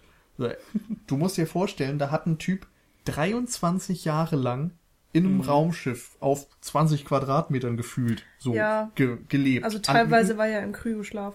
ja, aber ne, trotzdem, jahrelang. Komplett alleine auf sich gestellt, niemand da, außer irgendwie ein komischer, nerviger Roboter. Und dann sieht er zum ersten Mal seit Jahren Menschen wieder. Und was macht er? Er steht da und guckt. Ich meine, ich würde jetzt davon ausgehen, dass der einen halben Nervenzusammenbruch hat, dass er den umarm fällt, dass er einen Heulkrampf kriegt, irgendwas so. So wie mit Damon. Ja, genau. Deswegen hätte ich Ganz das genau. auch zu viel gefunden, wenn, wenn die Person davor genau die gleiche Reaktion gehabt hätte wie Matt Damon. Aber das, das hat jetzt Okay, einfach aber dann mit muss dem man halt das filmischen mit, Aufbau mit Damon zu tun. umschreiben. Natürlich, aber in klar. dem Fall Da bin ich voll bei reißt dir. es mich halt irgendwie raus und ja, diese ganze Emotionalität, ja, die hinkt ein bisschen, sag ich mal. Also mich hat das Mhm, oftmals nicht so ganz mitreißen können. Das Aber- stimmt. Ja. Also ich, ich, ich kann die gesagt, ganzen Schwächen, die ihr ansprecht, auf jeden Fall verstehen. Ähm, ich habe halt teilweise auch wirklich drüber hinweggesehen. Aber um jetzt Ja. abschließend nochmal ganz kurz auf diese Szene zu kommen, ähm, diese Zeitrelation, mit denen gespielt wurden, das war so das Gimmick und die Neuheit, die für mich, Inter also Interstellar für mich ausgemacht hat. Also weil du vorhin angesprochen hast, dass der Film eigentlich im Grunde nichts Neues bietet. Ich musste ja ein bisschen an Contact denken. Ja, ich auch. So, ich insofern geben. war das für mich auch wieder nur ein Zitat und nichts Neues. Aber ich will jetzt auch nicht zu tief da reingehen, Ja. um jetzt nicht sonst was zu spoilern. Ähm, wie gesagt, es wirkte nur wie was, was ich auch Ja. schon gesehen habe. Äh, Ähm, kurze Zwischenfrage, wie fandet ihr denn so die Hommage an Hell 9000, also den, den wunderbaren Roboter Das aus fand Stanley ich echt Kubrick nett. 2001? Also das- ich muss sagen, die Roboter mochte ich am, an Interstellar echt am meisten. Ich fand die super. Also man kennt man kennt das ja auch beispielsweise aus Moon, also diesen, diesen Ja, diese Ja. KI, die einfach Spacey. auch so ein bisschen Dirty. Charme und ein bisschen Humor in der Stimme hat. Also das, das hat für mich toll geklappt. Ich Mhm. fand die super. Mit diesem Humorlevel, mit dem gespielt wurde, das war toll. für mich waren die Roboter das schlechteste Element im ganzen Film. Wirklich, ich fand die so super. Also einerseits der Humor hat mich vollkommen rausgerissen. So im ersten, der erste Spruch war ganz cool von wegen, ja, pass auf, dass ich euch nicht aus dem Raumschiff schmeiße oder so. So diese eine Referenz an äh, Hell 9000. Aber danach kam das irgendwie immer mal wieder so in den falschen Momenten. Genauso wie ich jetzt gerade eben gesagt habe, für mich passte die Emotionalität nicht direkt Mhm. nachdem da Action im Gange war. Genauso dachte ich teilweise so, wir haben da jetzt eine Spannung und dann bringt er einen dummen One-Liner, ernsthaft. Lag aber auch daran, dass die Roboter für mich generell überhaupt nicht funktioniert haben. Denn Mhm. ich habe nicht verstanden, welcher Idiot die designt hat. Also die bestehen ja irgendwie so. Aus vier Balken. Also es ist quasi ein Metallquader, aber die, genau, die können in vier Balken parallel voneinander gefahren werden und die Balken sind irgendwie auch noch in der Lage, sich zu knicken oder so. Also ich fand das echt ziemlich gut. Auf jeden Fall habe ich dann gedacht, dass, also wie die sich fortbewegt haben, das ist so das unaerodynamischste, was ich mir nur vorstellen kann. Als man gesehen hat, wie die über einen Eisplaneten gelaufen sind oder übers Wasser gelaufen sind, dachte ich mir, das, das gibt's doch nicht. Also ich stelle mir so einen Roboter irgendwie Da vor. kann ich dich beruhigen, das gibt's tatsächlich nicht. Nils. Ja, aber ich weiß nicht, so, so mit so einer Kette wie so ein Panzer oder sowas, dass es sich irgendwie fortbewegen kann, wenn da Geröll ist oder wenn da Sand ist. Also ich meine, denk mal an Star Wars, C3PO und R2D2, die sind eigentlich auch völlig an der Realität vorbei designt, weil die Fortbewegung eigentlich nicht funktionieren kann. Und jetzt hast du einfach quadratische Füße, die eigentlich die ganze Zeit umkippen müssten oder sowas. Und Nö, keine warum? Ahnung. Das, Dadurch, dass sie sich eben ja so vierteilen können, funktioniert es ja wunderbar. Die können sich ja jedes Mal ausbalancieren und so weiter. Und ich fand es auch cool, wie das gemacht wurde. Also ich mochte das. Ich fand es auch irgendwo plausibel. Also wenn man, wenn man das so akzeptiert, dass diese Roboter so sind, wie sie sind, fand ich das plausibel, wie sie eben gestaltet wurden, dass sie so sich bewegen, wie sie sich bewegen. Und ich mochte das irgendwie auch. Das Problem, was ich nur hatte, es gab dann ja irgendwann mehrere Roboter. Am Anfang haben wir Tars Mhm. kennengelernt, der mit auf die Endurance kommt. Ähm, und ähm, Anne Hathaway und Matthew McConaughey begleitet. Und dann bei ähm, äh, Matt Dings, Damon? Matt Damon haben wir dann noch einen, aber der ist kaputt. Und irgendwo haben wir dann aber noch den anderen, der nicht Case. kaputt ist. Case, genau. Okay, also Case und Tars. Bleiben wir jetzt mal bei den beiden. Das sind, glaube ich, die, die fast die, äh, also sehr viel Zeit im Film haben. Und ähm, ich habe die Stimmen tatsächlich durcheinander gebracht. Also ich konnte die nur sehr schwer auseinanderhalten, wer wer ist. Und dann teilweise auch mit Romilly habe ich die durcheinander gebracht.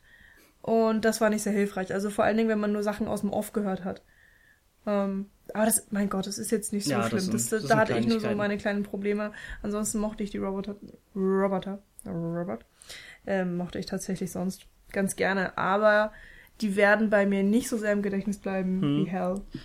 Aber, ähm, also wir müssen uns ja nicht an diesen Kleinigkeiten jetzt aufhängen. Ich würde jetzt gern, äh, was so die Achso, generellen... nur ganz kurz. Es ist Ja. aber tatsächlich ja fast schon so ein, so ein normales Ding, dass es in Sci-Fi-Filmen so eine technische Intelligenz gibt. Also zum Beispiel auch bei Sunshine gibt es diesen Bordcomputer, der dann mit so einer Frauenstimme die ganze Zeit mit einem redet und die ganze Zeit technische Daten durchgibt, wie Mhm. das Raumschiff es, äh, dem geht und so weiter. Und oh, was gibt's noch für Beispiele? ja, wir hatten ja schon Gertie Ja. und Moon. Genau, bei Genau. Elysium gibt's auch diese rumlaufenden Roboter, die die ganze Zeit die Menschen kontrollieren. Also es gibt unzählige Beispiele.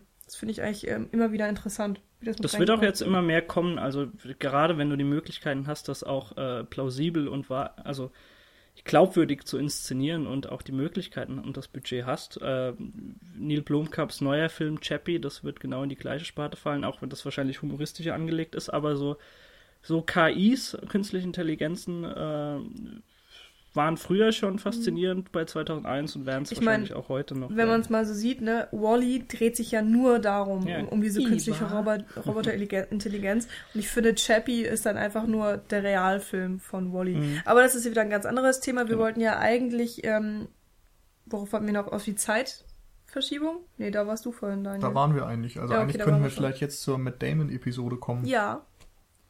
Also, ähm, wir haben ja schon gesagt, drei Planeten werden ähm, nochmal näher erforscht. Der Wasserplanet war ja eine totale äh, Katastrophe. Dann müssen sie sich entscheiden, wo sie dann noch hinfliegen, weil zwei Optionen offen stehen. Und sie entscheiden sich dann für Dr. Man, so heißt er nämlich eigentlich, da er seit Jahrzehnten schon positive Rückmeldungen dieses Planeten schickt und ähm, sehr gute Chancen stehen, dass die Menschheit da doch äh, neu sich entwickeln könnte. Genau. Die Alternative ist der, wie hieß der noch? Dr. Edmund Wolf Genau, Oder Edmonds, so. glaube ich. Edmonds? Ja, Der äh, ja quasi eine Affäre hat oder eine Liebesbeziehung oder was auch immer zu Anne Hathaway. Und die, als dann die Entscheidung eben für Dr. Mann gefällt wird, die dann Mhm. gar nicht so begeistert ist. Wo wir wieder so ein bisschen menschliches Drama haben, wo ich, Ich auch sagen muss, dass das nicht so auf den Punkt kommt. Mensch, Nils. äh, also ich, ich fand die Konstellation, die dort aufgemacht wurde, ziemlich interessant, dass du einfach auf der einen Seite Anne Hathaway hast, die, die einfach diesen, ja, diesen menschlichen Gedanken hegt, sie möchte gern zu ihren Geliebten. Auf der anderen Seite hast du ähm, Matthew McConaughey, der gern zu Dr. Man fliegen möchte, um dann noch genug Sprit zu haben, um potenziell noch zur Erde zurückzukommen. zu- Und beide müssen aber trotzdem so abwägen zwischen dieser menschlichen Note und der, ja, dem generellen ja, wie soll man sagen, ja, ja also rationalen, äh, rationalen Denken, Denken, um die, um einfach den Fortbestand der Erde und der, der menschlichen Rasse zu, zu sichern. Also das ist so eine Konstellation, die ja von beiden auch in den Dialogen dann aufgegriffen wird mhm. und äh, sagen, wenn ich äh, rational äh, entscheiden soll, dann, dann wünsche ich mir das jetzt auch von dir in der nächsten Entscheidung und so weiter. Ja. Also die Fragen fand ich ganz interessant, die da aufgemacht ähm, werden. Ich mochte auch den Dialog, der da stattfindet. Also wenn sie darüber diskutieren, zu welchem Planeten sie jetzt gerade fliegen wollen. Mhm, genau. ähm, das Einzige, was mir nicht gefallen hat, ist, dass Romilly tatsächlich kein einziges Wort zu sagen hat. Der sitzt einfach da und hört sich das an, was die Hauptcharaktere zu sagen haben. Ja, egal. Aber naja, nee, ähm, er ist doch dann der Meinung von Matthew McConaughey und dadurch steht es 2-1. Also er ist ja im Grunde der, der rational sagt, Dr. Mann sendet immer wieder Signale. Aber auch nur, um die Scheidung dann Entscheidung festzulegen. Also er ja. hat nicht wirklich äh, eigentlich hat er nichts Sinn und Verstand in der Aber, Aber ich sag mal, hätte er sich für Anne Hathaways Meinung entschieden, dann wären sie dahin geflogen, würde ich sagen. Was also ich glaube nicht, dass Matthew McCon. Ja, okay, aber naja, ist auch egal. Letztendlich, meinetwegen ist er Mittel zum Zweck, aber ich mhm, genau. würde schon sagen, dass seine Meinung insofern ein bisschen Gewicht hatte, auch wenn die jetzt nicht klar ausformuliert wird und so weiter. Mhm, aber in, in, diesem Dialog kam ein Thema auf, ähm, was sich durch den ganzen Film eigentlich zieht, und zwar äh, Liebe und ähm, dass eben Liebe das ist, was die Menschheit auch ähm, besonders macht und vielleicht auch ähm, auszeichnet. Ähm, das zieht sich durch den ganzen Film. Da, ich weiß nicht, ob wir dann nachher noch drüber sprechen wollen. Wir Weil jetzt wollten wir ja eigentlich über noch. Dr. Man reden, oder? Ja, aber wir können einmal kurz damit anfangen, würde ich sagen. Denn du sagst ja ganz richtig, es ist so eine Art Leitmotiv. Und ich finde es total interessant, weil immer hinterfragt wird, ist es jetzt sinnvoll, Liebe auszublenden? In diesem Moment, wo wir gerade sind, geht es ja um eine rationale Entscheidung. Und äh, trotzdem sind Matthew McConaughey und Anne Hathaway beide beeinflusst von ihrer Liebe ja. jeweils einem Menschen mhm. gegenüber, den sie wiedersehen wollen. Und äh, auf der einen Seite heißt es, sollte man jetzt diese Liebe vielleicht ausblenden, um rational weiterdenken zu können. Auf der anderen Seite sagt Anne Hathaway ziemlich deutlich, vielleicht ist meine Entscheidung ja besser, weil ich sie ja. aus. Empathiegründen, genau. genau. weil eben das treffe. ist, was uns als Mensch auszeichnet genau. und wir vielleicht unserem Herzen folgen sollen. Genau. Ähm, also es wird eben versucht, aus dieser kalten wissenschaftlichen ja. Note, mhm. die Science Fiction oftmals hat, irgendwie ja was was rauszuziehen, was menschliches. Mhm. Und das fand ich auch sehr schön. Mhm.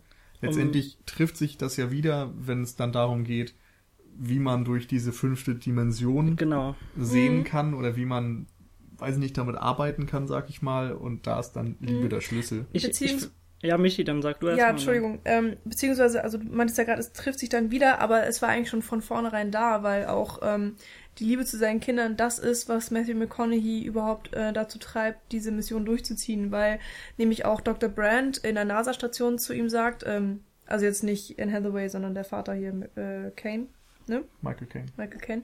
Ähm, er sagt zu ihm, dass die Generation seiner Tochter die letzte sein wird, die auf der Erde leben wird oder überleben wird und alles, was danach kommt, ähm, kann eigentlich nicht mehr überleben und wird wahrscheinlich verhungern oder ersticken.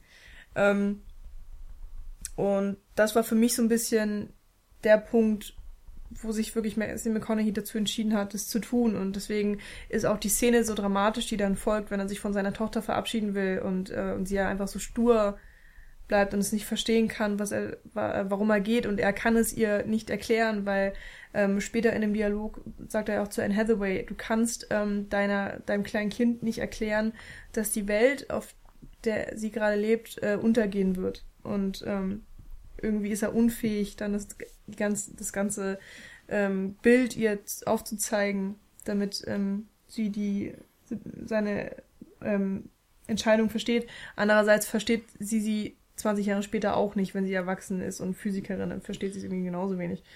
Ähm, weil dann sie immer noch so ein kleines Mädchen geblieben ist in irgendeiner Form. Und er ja. stellt sich die Frage am Ende ja dann auch nochmal, als er in ihr Bücherregal mhm. reingucken kann, dahinter sitzt quasi als Geist wo er sich auch sagt oder seinem eigenen Ich sagt, mhm. bleib, bleib ja. in diesem Raum, geh nicht weg. Denn er merkt eben doch, dass er zwar die Möglichkeit hat, das Leben seiner Tochter zu retten und zu verlängern und die ganze Menschheit zu retten, auf der anderen Seite aber verschenkt er eben die Möglichkeit, Zeit mit ihr zu verbringen. Ja. Und der ganze Film ist für mich ähm, ein einziger Kampf zwischen ähm, Objektivität und Liebe, den man eben bei Matthew McConaughey und vielleicht auch Anne Hathaway äh, öfters mal sieht. Und äh, auf der anderen Seite ähm, immer der Kampf zwischen Objektivität ähm, und Egoismus. Oder vielleicht ähm, Egoismus und ähm, das, das, was das Beste für die Menschheit ist. Also die, die Rettung der Menschheit. Mhm. Ähm, also ich, ich finde das fast schon lustig, dass du, Nils, vor allem jetzt den Part interessant findest, weil das ist so der einzige Kritikpunkt von mir äh, am Film. Also ohne Frage gerade den Faktor und die, diese Dialoge, die sie dann führen, äh, wo es dann hingehen soll, die finde ich unglaublich interessant und auch dieser Faktor Liebe, der damit spielt, also mhm. dass, dass so ein menschlicher Faktor dem Sci-Fi-Genre im Generellen noch etwas abgewinnen kann, was wir in der Form jetzt noch nicht gesehen haben. Aber ihr habt ja auch schon selbst gesagt, Liebe ist noch ein viel größeres Konstrukt oder so ein Leitmotiv, was sich wirklich durch den kompletten Film zieht. Und das hast du eben auch dann am Ende, wenn, wenn er in diese fünfte Dimension da kommt.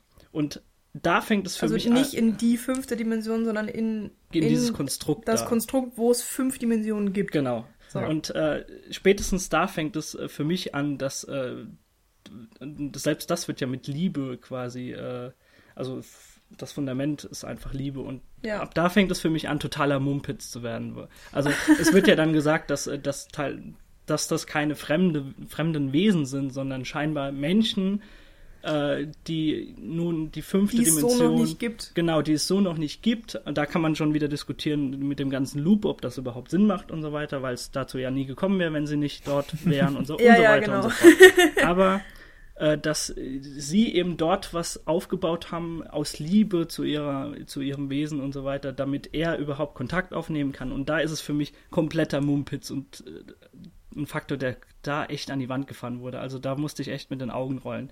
Bis dahin. ja, kann ich auf jeden Fall nachvollziehen. Angeht, ja. Also ich weiß ich nicht, also ich wollte auch nicht das jetzt unbedingt ins Positive ziehen. Ich fand nur einfach die Grundidee sehr spannend. Also, ja, ja, klar, da bin ich auch voll bei dir. Angefangen hat, fand ich super und äh, ja, genau, also wie du sagtest, mhm. gegen Ende wird's dann leider ganz schön dumm. Aber die, ich sag mal, die Ambitionen davon, die schätze ja, ich. Ja, das, das, sind die, die Ambitionen, die du von Nolan kennst, aber dann auch so die Nolan-esken Plotholes, die dann da ja, zutage gefördert werden. Das so muss sagen, man einfach auch mal so klar, äh, klar und deutlich sagen. Mhm. Ähm, Eigentlich wollen wir zu Dr. Man. ich weiß nicht, ob man da so viel noch unbedingt erzählen muss. Ihr könnt gerne noch ein paar Worte darüber verlieren. Ich habe auf also, jeden Fall noch so zwei, drei andere Punkte, die ich auch Dr. Man auf jeden Fall. Möchte. Also du, du hast doch gerade gesagt, Daniel, dass es für dich so ein, ein toller Moment war, oder? Als Dr. Man dann aus seinem Kryoschlaf erwacht ist, meinst ja. du? Äh, ja, weil es eben Matt Damon war. Ansonsten konnte ich dieser Sequenz nicht so viel abgewinnen auf dem zweiten okay. Planeten. Ja, dann teilen wir da, glaube ich, mhm. die Meinung. Also, also ich, bei mir war es so, ich ja. fand ähm, das total interessant, ihn zu sehen, weil ich ja mhm. Trailer gesehen habe und sonst was an Infos schon vorher mitbekommen habe. Und dann kommt auf einmal so ein Topstar, von dem man im Vorfeld überhaupt nicht gehört hat, dass er am Projekt irgendwie beteiligt ist. Genau. Das war einfach beeindruckend und hat dann bei mir auch schon wieder für eine Erwartungshaltung gesorgt. Warum hält man das geheim? Dann muss er ja eine wichtige Rolle haben und dann mhm. muss er ja irgendwie total wichtig sein und so mhm. weiter. Und es wird ja auch schon vorher im Film angesprochen, dass Dr. Man irgendwie so der große. He's the man. He's genau. The Im wahrsten Sinne des Wortes. Ja, ja, Nolan benutzt ja sehr, sehr gerne Telling Names. Da könnte man, glaube ich, auch einen ganzen Podcast drüber ja. halten. Aber nur jetzt mal angerissen. Aber hier war eben auch dann der Chef von diesem ganzen Lazarus-Projekt, genau. der da die anderen Ohne den angetrieben käme es eigentlich nicht zustande. genau. Und dann ja.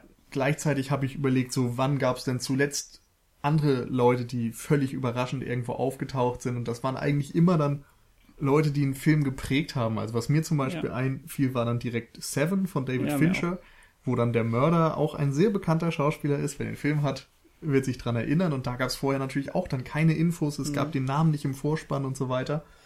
Und ich habe dann irgendwie drauf gehofft, dass Matt Damon für Interstellar genauso prägend sein wird. Mhm. Und das ist dann einfach nicht der Fall. So, der sorgt ein bisschen dafür, dass man nochmal die Schwierigkeit des eigenen Opfers präsentiert bekommt, dass mhm. ein Mensch sich mhm. eben für die ganze Menschheit opfern will, wie Bruce Willis es in Armageddon tut. Ähm, Nils weint. Genau. Wir müssen den Podcast abbrechen, das geht jetzt nicht mehr. Wir haben jetzt ganz kurz mein Heulen rausgeschnitten. Ich bin jetzt wieder äh, gesprächsbereit. Jedenfalls war es dann für mich einfach, ja, so ein bisschen verzichtbar. Also da, das Mhm. fügt wenig hinzu. Es ist eine verdammt lange Laufzeit dieser Episode. Und danach stellt man fest, ah, okay, der, sein Planet ist auch nicht zu gebrauchen, wir müssen weiter. Und jetzt haben wir weder Zeit noch Treibstoff. Dumm gelaufen. Ja, vor allen Dingen fand ich das ultra vorhersehbar. Das hat mich extrem gestört. Also ich konnte es total verstehen, dass diese Episode eingebaut wurde und ich fand es auch nicht schlimm und ich mochte es zum Beispiel auch, wie der Planet designt war. Ich fand das irgendwie Genau. mega cool. Wollte ich auch Ähm, ansprechen. eventuell war das Island. Also ich habe im Abspann gesehen, die haben in Island gedreht und vielleicht... Was? Die haben auf Wolken über Island gedreht? Nee, aber Island ist ja wirklich diese Vulkaninsel. Also da hast du ja extrem viele Gebiete, die einfach ähm, verhärtete Lava sind. Und äh, wenn da dann nochmal eine Eisschicht drüber ist, also ich kann mir vorstellen, dass es dann so ähnlich aussieht wie dieser Planet, wo dann Matt Damon und so weiter drauf rumlaufen. Vielleicht ist es das, aber ich weiß es nicht. Egal. Aber ähm, wenn, wenn er dann aufgewacht ist und dann erzählt er ihnen was über den Planeten und so und erzählt, wie toll das ist und ähm, dann kommt es darauf zu sprechen, dass sein äh, Roboter äh, kaputt ist und dass er ihn abgeschaltet hat. Und dann so, ja, warum hat er den abgeschaltet und so? Und von da wusste ich sofort, okay, irgendwas stimmt nicht. Also das war so komisch gemacht und äh, ich fand es so dumm, dass die anderen beiden, nee, drei sind es ja noch, dass sie einfach nicht drauf gekommen sind. Und dann auch diese bescheuerte Szene, wo mit Damon dann mit Matthew McConaughey wegläuft und dann ähm, wirft er sein Kommunikationsgerät weg und natürlich findet Matthew McConaughey das genau im richtigen Moment wieder und Anne Hathaway rettet ihn in, und weiß eigentlich gar nicht, was los ist. Ach egal, also das war alles irgendwie so unrund, fand ich. Also wirklich unrund. Und am schlimmsten fand ich es wirklich, und das hat Nolan schon öfters mal gemacht und am schlimmsten in The Dark Knight Rises, ähm, dass die Zeit nicht stimmt. Also er macht dann eine Parallelmontage, in der er Anne Hathaway zeigt, wie sie Matthew McConaughey rettet und dann wird zurückgeschnitten zur Basis, wo Romilly gerade irgendwas mit dem Roboter macht. So, und das wird die ganze Zeit gegeneinander geschnitten, sodass du eigentlich das Gefühl hast, das passiert gerade gleichzeitig. Aber von der reellen Zeit her kann es eigentlich nicht sein und es, es, ähm, es passt so nicht zusammen. Und das hat er am Ende von Dark Knight Rises gemacht, das hat mich da schon tierisch aufgeregt und ich hatte es jetzt nochmal, wo ich mir echt gedacht habe, so, boah, ein Countdown fehlt eigentlich noch, der irgendwo im Hintergrund eingeblendet wird. Also das sind damit habe ich einfach Probleme und es nervt mich tierisch und ich versuche sowas nicht unbedingt in meine objektive Wertung mit reinzunehmen. Aber wenn ich dann im Kino sitze und mir so einen Schmarrn angucken muss, reißt mich das schon echt raus aus dem Film. Und deswegen fand ich die Szene nicht so dramatisch. Mir war klar, dass Matthew McConaughey gerettet wird, weil sonst hätte der Film auch gleich aufhören können. Und ähm, naja, dass Matt Damon dann noch die, die Raumstation irgendwie so halb kaputt schrottet und sie dann aber trotzdem noch durch irgendwelche genialen Griffe. Also das hätte man einfach viel besser schreiben können, hatte ich das Gefühl. Also ich fand Also- es unrund. die, die Episode wird mir definitiv ohne jeden Zweifel im Kopf bleiben, aber auch nur aufgrund ihrer Schauwerte. Also sei es eben, wie ich gerade schon mal angemerkt habe, dass diese komplette Station einfach auf diesen Wolken über der wirklichen äh, Oberfläche von diesem Planeten, äh, wenn es denn überhaupt eine Oberfläche gibt, das wird ja dann auch angesprochen, äh, dass das dort alles stattfindet und dass diese Wolken gefroren sind, was einfach unglaublich gut aussieht. Oder eben auch dann, wenn Matt Damon versucht, ja, diese, die, die Raumstation, die Endurance äh, zu kapern in gewisser Weise und äh, sie dann so spektakulär dann dort trotzdem noch andocken. Also das sieht einfach grandios aus. Das, äh, das ist vielleicht die einzige Szene, die vielleicht so von der Atmosphäre so ein bisschen an Gravity äh, erinnert. Aber ansonsten äh, fällt die Szene und die Episode für mich überhaupt gar nicht ins Gewicht. Also da hätte ich mir Ah. auch vorstellen können, dass sie da ein bisschen mehr hätten draus machen können.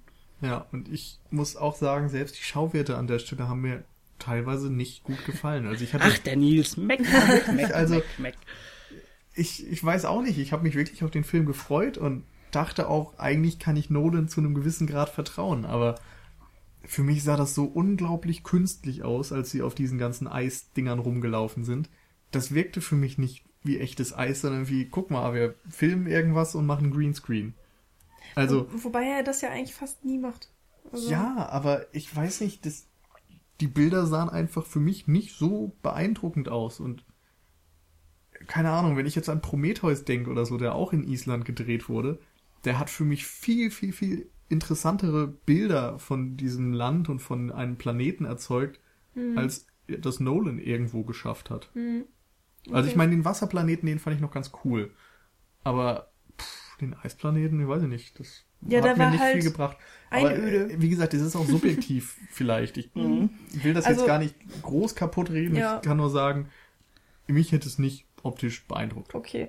Äh, was ich an dieser Dr. Man-Sache eben so extrem interessant finde, ist das, was ich vorhin schon gemeint habe, diese Thematik mit dem Egoismus äh, versus Allgemeindenken. Also Mhm. Retten der Menschheit ähm, entgegengestellt zu äh, sich selbst retten. Und das macht ja Dr. Man. Also er lügt ja wie gedruckt, ähm, um sich selbst zu retten ähm, und gefährdet dadurch die ganze Mission. Und eigentlich hat er sie ja sogar auch ähm, komplett zerstört, aber Ja. natürlich kriegt es Matthew McConaughey, so ein geiler Astronaut und Ingenieur ist.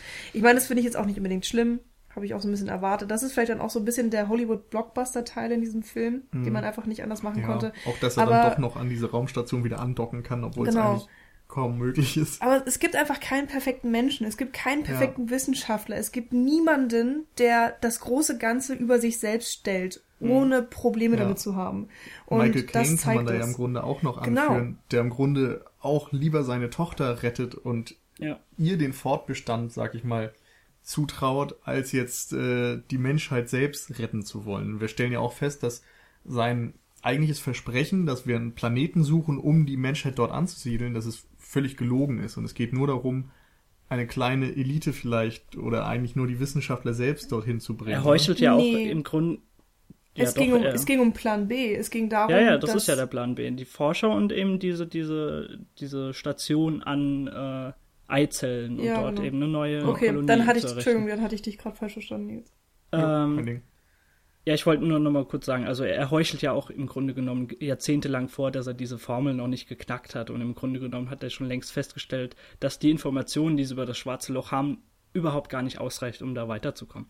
Äh, Genau. Ich habe jetzt noch Mhm. zwei, drei andere Punkte, die ich gerne noch reinschmeißen Ja, würde, gerne. wenn ihr jetzt fertig seid mit Dr. Man. Nur mal ganz kurz einfach, was die Emotionalität so ein bisschen befeuert hat auch innerhalb des Filmes für mich, war dieser Gedanke, der auch dann später vom Film aufgegriffen wird, aber ich hatte ihn auch schon davor, einfach wie schlimm es sein muss, wenn du ja teilweise, weil er eben diese Botschaften bekommt, wenn du mit ansehen musst, wie deine eigenen Kinder sterben und du auch nichts machen kannst. Also natürlich ist das nochmal durch die Zeitrelation was ganz anderes, als wenn deine Kinder irgendwie an einem Unfall sterben oder so, weil sie einfach viel, viel älter auf einmal sind wie du. Aber es, so der, der, der Gedanke bleibt ja der gleiche. Also wie schlimm das überhaupt sein muss, wenn du siehst, wie deine eigenen Kinder sterben und so, die, die Zeit an dir vorüber rast und du nichts machen kannst. Und das, das fand ich, wurde in einigen Sequenzen ganz gut eingefangen. Und da würde ich auch gern nochmal, äh, wenn ihr euch an dieses Dokumentationsmaterial erinnert, äh, Mhm. das teilweise sogar schon, wenn sie noch auf der Erde waren, reingebracht wurde. Und das muss ich jetzt kurz ansprechen, weil ich schreibe ja auch eine Bachelorarbeit über Spielfilmelemente Genau. im Dokumentarfilm Äh, und dann das kommt ganz am Anfang des Films tatsächlich schon. Genau, und das wird eben auch nochmal aufgegriffen. Also es, es sind zu Beginn des Filmes werden immer wieder Interviews von ganz, ganz alten Menschen äh, hineingeschnitten, die ich sehr, sehr interessant finde. Und das sind, das waren für mich zu Beginn, äh, hat das so angemutet wie Interviews, die eben nochmal so eine moralische Instanz verkörpern und nochmal, ja, in Worte fassen, was, äh, was für Geschehnisse gerade auf der Erde stattfinden und so von den Untaten der Menschen auf der Erde berichten. Also ich, für mich, in meinem Gefühl waren das einfach Menschen, die zu diesem Zeitpunkt eben, als alles nicht mehr rund lief und äh, ja, die Erde so ein bisschen an die Wand gefahren wurde und äh, Nahrung knapp wird, äh, dass das eben alte Menschen zu diesem Zeitpunkt waren und die von, von den Jahren davor berichteten. Und äh, das gibt einfach ne, einem Szenario ja natürlich nochmal unglaublich viel Authentizität. Und ich finde es sehr, sehr schön, wie sie das am Ende umgedreht haben und du ja dann erkennst, okay, sie haben es geschafft, die Menschen von der Erde wegzubringen und in diese, ja, in diese Station, in diesem Saturngürtel oder so, haben sie ja diese Stationen dann gebaut. Du erfährst ja eben von diesem, von diesem Rondell da und dass es noch mehrere Stationen gibt. Und dass das im Grunde genommen die, diese Personen dort sind, die bis zu dem Zeitpunkt, wie als Matthew McConaughey eben unterwegs war, dass die gealtert sind und dann von diesem Ort aus diese Interviews geben und auch äh, sprechen. Und das fand ich sehr, sehr schön, dass mit dieser Zeitrelation da gespielt wird. Wenn ihr mir folgen könnt. Ja, ja, auf jeden Fall. Gut. Ähm, das, was du angesprochen hast, von wegen ähm, Matthew McConaughey altert und äh, beziehungsweise nicht so schnell wie seine Kinder und so Mhm. weiter. Mm. Das sind alles so Sachen, mit denen habe ich persönlich Probleme, weil ich kann das einfach nicht erfassen. Ähm, weiß ich nicht, Charaktere oder Hauptcharaktere sind ja oft so gestaltet, dass sich der Zuschauer darin irgendwie wiedererkennen kann und dass er deswegen mit der Person sympathisiert auf irgendeine Art und Weise. Oder dass er eben mit Problemen konfrontiert wird, die man in seinem normalen Leben auch hat und deswegen kann man sich irgendwie so ein bisschen reindenken und so weiter mhm. und so mhm. fort. Und das hatte ich halt bei Matthew McConaughey nicht, weil ich kann mir nicht vorstellen, dass ich die ganze Menschheit rette. Ich kann mir nicht vorstellen, dass ich Astronaut bin und rumfliege und ähm, weiß ich nicht, dieses ganze Gewicht, was auf ihm lastet mit den ganzen Entscheidungen, die er getroffen hat und ähm, das ist einfach komplett über meinem Verstand hinaus. Und genauso mhm. auch, dass er dann wieder an, einer, äh, an dieser Raumstation ankommt und er sieht seine Tochter mit 90 Jahren. Und ich finde es einfach extrem schwer, da diese ganzen ähm, Stränge zueinander zu ziehen und das wirklich. Also ich verstehe alles, was dahin vorgeht, aber ich kann kaum eine emotionale Bindung dann dazu aufbauen, weil ich einfach nicht das Gefühl habe, dass ich mir das großartig wirklich gut vorstellen kann und mich da hineinversetzen kann. Und ich finde, da hat's, ähm, also mir hat's der Film da auch nicht sehr einfach gemacht, weil zum Beispiel allein ähm, die Situation auf der Erde, die wird ja auch, klar, die wird so geschildert, dass du die wichtigsten Eckpunkte hast, aber du hast kein großes Ganzes. Ähm, und das ist einerseits finde ich das ganz gut, dass dir nicht alles auf die Nase gebunden wird. Andererseits habe ich dazu auch eine gewisse Distanz dazu.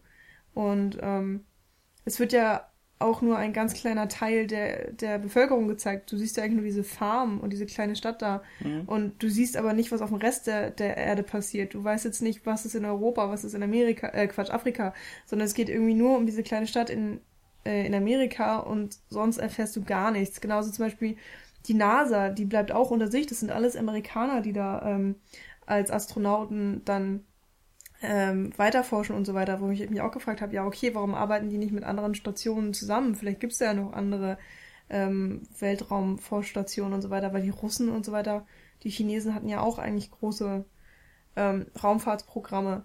Und keine Ahnung, ich konnte das einfach nicht alles erfassen. Ich konnte mich da emotional kaum reindenken und deswegen hat mich der Film auch insgesamt nicht gepackt. Weil ich einfach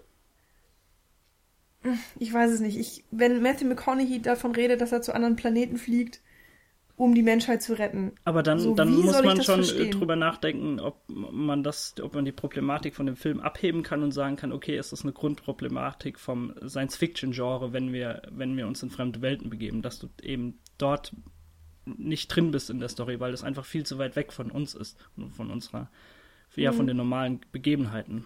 Kön also könnte jetzt sein. Weiß ich nicht, wie ja. das bei dir ist. Also oder mein, ob du eben emotional bei anderen, sagen wir Sunshine oder so, ob, das, ob die dich emotional mehr packen als Interstellar. Auf jeden Fall, aber da ging es tatsächlich ja nochmal ganz bisschen um was anderes, weil du einfach auch die Crew ja, besser ging ja kennengelernt auch um die Weltrettung. Hast. Ja, schon, aber ja. Ja, das ist eine andere Form von Drama für mich nochmal irgendwo. Und, das Ding ist, ähm, dass bei Sunshine, da spielt es eben auch alles komplett auf der Icarus, genau. auf diesem mhm. Raumschiff. Und das Einzige, was wir an emotionalen Szenen mitkriegen, findet zwischen den ja. Crewmitgliedern statt. Und hier jetzt haben wir eben unterschiedliche äh, Örtlichkeiten. Wir haben einmal das Raumschiff, wo Matthew McConaughey, Anne Hathaway und ein, zwei andere sind. Und dann die Erde, die davon eigentlich losgelöst ist, aber zu der man irgendwie doch so ein bisschen Kontakt über die Videobotschaften hat. Und dann so Sachen wie Matt Damon als Forscher auf dem einen Planeten. Und es gibt eben unterschiedliche Örtlichkeiten und unterschiedliche ja, Herkünfte vielleicht, wo die mhm. Figuren herkommen und so weiter. Mhm. Und dadurch sorgt es eben dafür, dass die Ebene irgendwie doch noch größer wird. Also du hast so eine ganz klare Makroebene bei Sunshine. Da gibt es nur die eine Gruppierung, die etwas für die Menschheit tut, aber die Menschheit ist losgelöst. Und bei Interstellar wird es alles zusammengemixt und trotzdem versucht man irgendwie eine relativ persönliche Ebene mit Matthew McConaughey und seiner Tochter zu bilden, um irgendwie einen emotionalen Zugang zu finden. Gleichzeitig sind die Problematiken aber eben welche, die die ganze Welt mit einschließen und so. Und hm. irgendwie ja. ist das Und so das ist für euch relativ unrund dann. Ja, gelungen. weil die ganze Welt einfach nicht gezeigt wird. Ja, es wird die ganze Zeit davon gerettet, dass alle, die ganze Menschheit muss irgendwie gerettet werden, aber du siehst sie nicht. Und du siehst dann McConaugheys Tochter, aber sie ist irgendwie auch du siehst halt so wenig von ihr. Also ähm, wir haben ja auch schon die Problematik angesprochen, dass, äh, dass das keine richtig tiefen Charaktere sind und so weiter und so fort. Und ja, mir also, ist es dann vielleicht nicht genug, um mich dann äh, wirklich dafür zu begeistern, diese Tochter jetzt unbedingt retten zu müssen. Also für mich ist die Problematik eine andere. Und zwar finde ich nur einfach, dass du in jeder Örtlichkeit eine Problematik finden musst und die ausformulierst, als Filmemacher jetzt. Und irgendwie habe ich das Gefühl, dass, wenn du jetzt das Raumschiff nimmst, dass dort innerhalb der Crewmitglieder kaum was stattfindet. So, Ja. du hast Anne Hathaway, die irgendwie ihren Vater vermisst und die andererseits ihren Love Interest vermisst. Und beide sind nicht dort. Und du hast Matthew McConaughey, der zu seiner Familie zurück will, die auch nicht dort ist. Und da findet einfach zwischen den beiden nichts statt, außer dass sie sich gegenseitig erzählen, dass sie halt Mhm. gerne irgendwie ihre Familie oder ihre Geliebten wiedersehen würden. Also ich Auf hätte mir Erde natürlich auch findest gern du auch nur eher Videobotschaften statt. Und bei Murph zum Beispiel gibt's irgendwie auch keine Problematik, außer dass sie sich scheinbar so ein bisschen von ihrem Bruder auseinanderlebt und dass sie ihren Vater vermisst. Aber sie hat ansonsten da auch irgendwie keine konkrete Aufgabenstellung oder so. Ich Und hätte mir das natürlich auch was. gern eher Konstellationen gewünscht, wie bei einem Alien beispielsweise. Also, dass innerhalb der Crew viel, viel mehr agiert wird und interagiert wird auch. Da, Ja. da, also, da kann ich euch auf jeden Fall recht geben. Ähm, ich habe jetzt noch eine ganz kleine Analogie, die mir aufgefallen ist. Und wenn ihr dann nichts mehr zu sagen habt, können wir auch so langsam zum Ende kommen. Ja, schauen wir mal. Ja? Schau mal. Ich- Okay, schauen wir mal. Dann ähm, die kurze Analogie, die ich meinte. Ich, ich fand es unglaublich toll. Äh, ist eigentlich ein ganz, ganz kleiner Faktor des Filmes. Und zwar sagt Dr. Mann zu, äh, zu Cooper, äh, wissen Sie eigentlich, was man sieht, ku- kurz bevor man stirbt? Und dann äh, hat er ja keine Ahnung und dann äußert er sich ja, man sieht seine Kinder und äh, einfach äh, fußt das auf, auf dem Überlebenstrieb und dass, dass der Körper sich dann nochmal aufbäumt und man eben für seine Kinder überleben möchte. Und ich fand die Analogie ganz, ganz toll, dass er im Grunde oder dass im Grunde genommen der entscheidende Plot-Twist dann ist, dass Matthew McConaughey, also Cooper, in diese fünfte Dimension kommt und dann wirklich diese Morse-Code äh, Code äh, seiner kleinen Tochter äh, übermittelt über die Uhr. Und er sieht ja dort dann seine Tochter. Also man kann es im Grunde genommen auch so verstehen, dass das vielleicht ja der, der letzte der, der letzte Funken sein, seines Überlebenswillens ist, er rettet damit die Menschheit und danach ist es eben geschehen um ihn. Also er hat ja auch wirklich nur Glück und wird dann auch gefunden von anderen Menschen, die dann dort äh, ja mal durch, durchs Weltraum fliegen, keine Ja. Ahnung. Das wird Und, sogar äh, gedoppelt dann von Murph. Hm, genau. Die stirbt recht. ja dann auch und schickt Matthew McConaughey weg, Ja, weil sie sagt, keine Eltern sollten ihre Kinder sterben sehen und sie Mhm. hat selbst aber ihre ganzen Kinder und Enkelkinder und was weiß ich um sich. richtig. Und also ich, ich fand es einfach total interessant, dass dieser Gedanke mehrmals nochmal aufgegriffen wird und auch äh, ja auf der Bildebene so eine Alle- Analogie aufgebaut wird. Das, das fand ich super. Ansonsten habe ich nicht mehr so viel zu sagen. Ja, äh, also ihr dürft jetzt gerne noch was rein einschmeißen. Also ich glaube, das Finale müssen wir insgesamt nochmal ansprechen. Mhm, okay. Also dieses komplette Ding, nachdem er aus der fünften Dimension da zurückkommt irgendwie. Also erstmal gibt's ja dann diesen, ich sag mal, The Abyss-Moment, wo er äh, quasi aus seinem fünften Elementraum da mit Anne Hathaway Kontakt aufnimmt. Genau, was auch totaler Mumpitz ist für mich. Genau, total. Und irgendwie vor allem schafft er es ja von da in ein Krankenhaus. So, wo man auch einfach sagen muss, okay, ist ja nur der Weltraum und sind ja nur unterschiedliche Dimensionen und alles. Er ist jetzt einfach da, meinetwegen.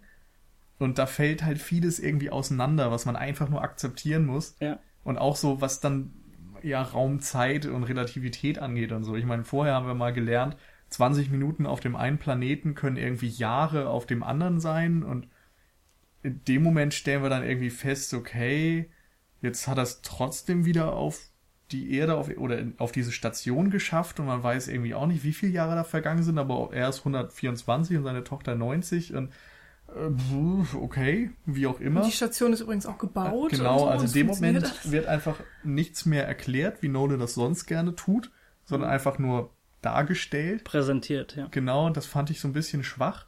Mhm. Ein bisschen Deus Ex Machina einfach. Ja. Ähm, und dann ganz schlimm, diese ganzen Love Stories. Also, es fängt an damit, dass äh, Matthew McConaughey an Jessica Chastain den Morse-Code übermittelt. Die kann die Formel machen und sie freut sich und wirft Blätter in die NASA-Station und so. Auch so ein sehr aufgesetzt wirkender Moment für mich. Und dann Aber das, knutscht das sie ihren- überspielt sie ja auch, sagt, ah, das macht man das und das. Ja, aber es wirkte halt irgendwie ja auch nicht alles. selbstironisch. Ja, klar. Wirkt. Aber ist auch Weiter im egal, Text. wie auch immer. Auf jeden Fall knutscht sie ja dann auch ihren Kollegen ab und ah, okay, jetzt ist da also eine Liebesbeziehung. Und aus irgendeinem Grund soll Matthew McConaughey dann auch von der Station weg und Richtung äh, Dings, Anne Hathaway fliegen. Hm. Und das symbolisiert natürlich einmal nochmal dieses Getriebensein und dass er immer in den Weltraum will und so Fernweh hat.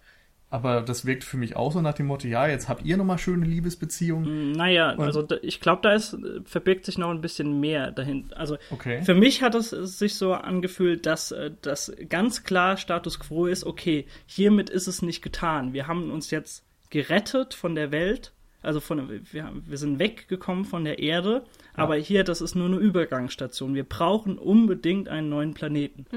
Das ist die Ausgangslage jetzt. Und Okay. äh, klar, diese Love Story, die, die schwingt, schwingt da natürlich mit. Da, da- das ist so ein bisschen, äh, bisschen zum Augenrollen. Aber da war, für mich hat sich da schon noch mehr dahinter versteckt. Aber der, der, generell so, was da am Ende noch aufgemacht wird, das ist natürlich. Das Ding Ja. ist vor allem, dass dann auch der Sohn einfach keine Erwähnung mehr bekommt. Ja, genau. Also, Mhm. ich sagte ja schon am Anfang, dass ich das sehr merkwürdig fand, wie unwichtig der irgendwie erscheint. Und dann im Verlauf des Films ist er halt zwischendurch mal so ein bisschen der sture Arsch, der irgendwie nicht mal seine Familie retten will. Obwohl es Casey Affleck ist. Also, Ja, genau. warum nimmst du denn dann so, so einen bekannten Schauspieler? Naja. Ja, der irgendwie in drei Szenen einmal böse gucken darf und dann Ja. war's das. Und dann ist er einfach komplett weg und wahrscheinlich tot und niemanden interessiert, so niemand fragt danach. Also ich weiß nicht, da, da frage ich mich wirklich, was sie sich dabei gedacht haben. Ja, das kann ich verstehen. Das fand ich auch alles sehr unrund, um das Wort vielleicht nochmal zu bemühen. Also für mich Ähm, fällt es da echt auseinander. So ja. diese, diese Zeitebenen, die Fragen, wie er da, also wie Matthew McConaughey wieder dahin kommt, was mit der Familie ist, die Love Stories, das, das macht irgendwie gar nichts mehr. Und da ich halt auch schon vorher irgendwie nicht so ganz in dem Film mehr drin war, Mhm. hat es das ganz schön kaputt gemacht nochmal. Also ich saß mit sehr viel Augenrollen im Kino. Ja, ich hatte tatsächlich vorher schon Probleme. Also, äh, wenn sie dann. Also, da, ja, okay, Ma- Matthew McConaughey wird gerettet. Nehmen wir das jetzt einfach mal so hin. Und dann ist er da auf der Raumstation und ich fand es auch schon sehr komisch, dass ähm, Murph dann extra nochmal dahin fliegt und im Kryoschlaf und es wird eigentlich gesagt, ja, Frauen in ihrem Alter, das ist, äh, normalerweise machen wir das nicht, aber sie ist natürlich Murph und sie wissen jetzt, sie setzt ihren Kopf durch, bla bla bla, so haha, ist sie nicht süß. Ähm, und dann ist sie da irgendwie auf dieser Station und Vater kommt rein und dann ist es so, hi, und du bist ja voll alt und ich bin auch voll alt und du hast es geschafft und ja, jetzt geh aber bitte weg, ich möchte sterben. So, das war einfach so eine beschissene Szene. Ja. Also ich, ich, es tut mir echt leid, ich hab's, ähm, ich hab's nicht verstanden. Also, weil die haben, die haben, keine Ahnung, 80 Jahre aufeinander gewartet und dann kommt dieser Moment, so wirklich? Wer hat sich das ausgedacht? Also ich, ich hätte es einfach komplett anders geschrieben und ich konnte es, ich konnte es einfach nicht nachvollziehen. Mir hat da die Emotionalität gefehlt und alles. Aber, ähm, Das ist auch. naja, lassen wir das mal weg. Also diese Emotionen sind, glaube ich, ein endloses Thema. Wenn du auch Ja. an Anne Hathaway wieder denkst, die, wie gesagt, auch ihren Love Interest hat und ihren Vater und alles. Und die sitzt dann halt auf dem anderen Planeten und hat da eine Station aufgebaut. So, das ist alles, was wir erfahren. Und Mhm. sie hat irgendwie ein Grab gebaut für ihren Edmund. Edmonds da. Und das, das ist es dann so. Ja, Also- herzlichen Glückwunsch. Also da, Ja, da werden ein einfach sehr so unschönes Fragen Ende und für sie, emotionale eigentlich. Wege und sowas aufgeworfen und nicht zu Ende erzählt. Mhm. Also da, da wird keine Emotion beim Zuschauer kreiert, da wird kein Mhm. Bogen geschlagen oder sowas, sondern es ist einfach so, ja, äh, was machen wir jetzt mit der? Ach, Mhm. nix. Um, Ähm, worauf ich jetzt hinaus wollte, irgendwie bleibe ich die ganze Zeit an anderen Sachen hängen. Ist, äh, ich schweife ein wenig ab, tut mir leid. Aber ähm, äh, wenn Anne Hathaway und Matthew McConaughey den Plan starten, zu Edmund zu fliegen und dann kapseln sich die einzelnen Maschinen ab und wir kriegen mit, okay, äh, Gewicht muss losgelassen werden und dann irgendwann sagt Matthew McConaughey auch, dass er und sein Shuttle ähm, weggehen, damit Anne Hathaway es zum Planeten schafft. Da habe ich gedacht, der Film wäre zu Ende. Ich habe echt gedacht, ah, okay, ja, er opfert sich jetzt, dann ist das so der Heldentod und äh, sie fliegt zum Planeten und dann geht es mit ihr weiter. Also ich habe das wirklich gedacht in dem Moment und war dann vollkommen perplex, als wir dann auf einmal im Wurmloch landen. Nee, im schwarzen Loch, nicht im Wurmloch, im, im schwarzen Loch landen. Und, und dann sind wir auf einmal da und dann hörst du erstmal eine halbe Stunde nichts mehr von Anne Hathaway, bis sie dann irgendwie für 100 Frames am Ende vom Film nochmal ganz kurz zu sehen ist. Und das, das habe ich total vom Kopf gestoßen. Also ich weiß noch nicht genau, wie ich das finden soll, weil es einerseits irgendwie eine mutige Entscheidung ist. Ähm, andererseits finde ich es finde ich auch schon wieder kacke. Ich weiß es nicht, das ist so richtig komisch. Also ich werde mir den Film auf jeden Fall nochmal ansehen, weil ich ähm, meine Meinung noch nicht so hundertprozentig hm. gebildet habe. Aber ich dachte wirklich, der Film wäre dann zu Ende. Ich wusste, ich, klar, ich wusste, der Film geht lang, aber ich habe jetzt auch nicht auf die Uhr geguckt, äh, wie viele Minuten wir es schon gesehen hatten und so. Und dann ähm, gibt Matthew McConaughey die ganzen Daten an seine Tochter weiter. Und ich dachte dann schon wieder, ah ja, dann ist der Film jetzt noch zu Ende. Und dann kommt schon wieder irgendeine Episode, wo sie dann auf der Station sind. Und die hätte es überhaupt nicht gebraucht, finde ich. Die gibt's eigentlich nur, damit dann am Ende gezeigt werden kann, dass Matthew McConaughey nochmal losbricht. Irgendwie. Ja, und ein bisschen Happy End und du hast eine Erklärung ja. für die Talking Heads, Doku-Elemente und so. Also es hat ja schon ein bisschen mhm. Hintergrund, aber es ist es sind alles irgendwie so, so Ausreden, sag ich mal, und keine wirklich klugen Überlebungen vielleicht. Aber nun gut, jetzt, also, äh, um nicht mit einer Hasstirade eurerseits den Podcast Nein, zu enden. das war keine Hasstirade, das war nur... Naja, naja, ihr habt das schon ein bisschen reingesteigert, aber, äh, also... Es war halt jetzt, so, wie ich den Film ja, wahrgenommen ja, habe, während ich ihn geguckt habe und... und es ist natürlich ist, aber wichtig, nochmal zu erwähnen, komisch. dass wir teilweise jetzt ihn ein äh, bisschen schlechter geredet haben, als er im Grunde genommen ist. Es ist immer noch ein nee, Christopher Nolan-Werk. Das, das siehst du so. Das okay, das sehe ich so. Dann, okay so, aber dann lass mich trotzdem ich finde den langsam echt nicht mehr gut. Sorry, was soll ich sagen? Gut, aber äh, also für mich ist es ein Christopher Nolan-Filmwerk und äh, das bedarf nun mal einer ausführlichen Analyse und deswegen ist es jetzt auch für mich nicht schlimm. Aber um nicht damit jetzt zu enden, einfach nochmal, um das Leitmotiv nochmal aufzugreifen, äh, so eine Frage, die in meiner Filterbubble so herumgeschwirrt ist. Äh, würdet ihr sagen, dass Interstellar so der emotionalste Nolan-Film bisher ist? Hm. hm. Also er versucht es auf jeden Fall zu sein. Das würde ich auf jeden Fall sagen. Ob er es jetzt ist, ich weiß nicht. Also ich habe halt das Gefühl, er scheitert damit ziemlich stark. Und das finde ich eigentlich auch sehr schade.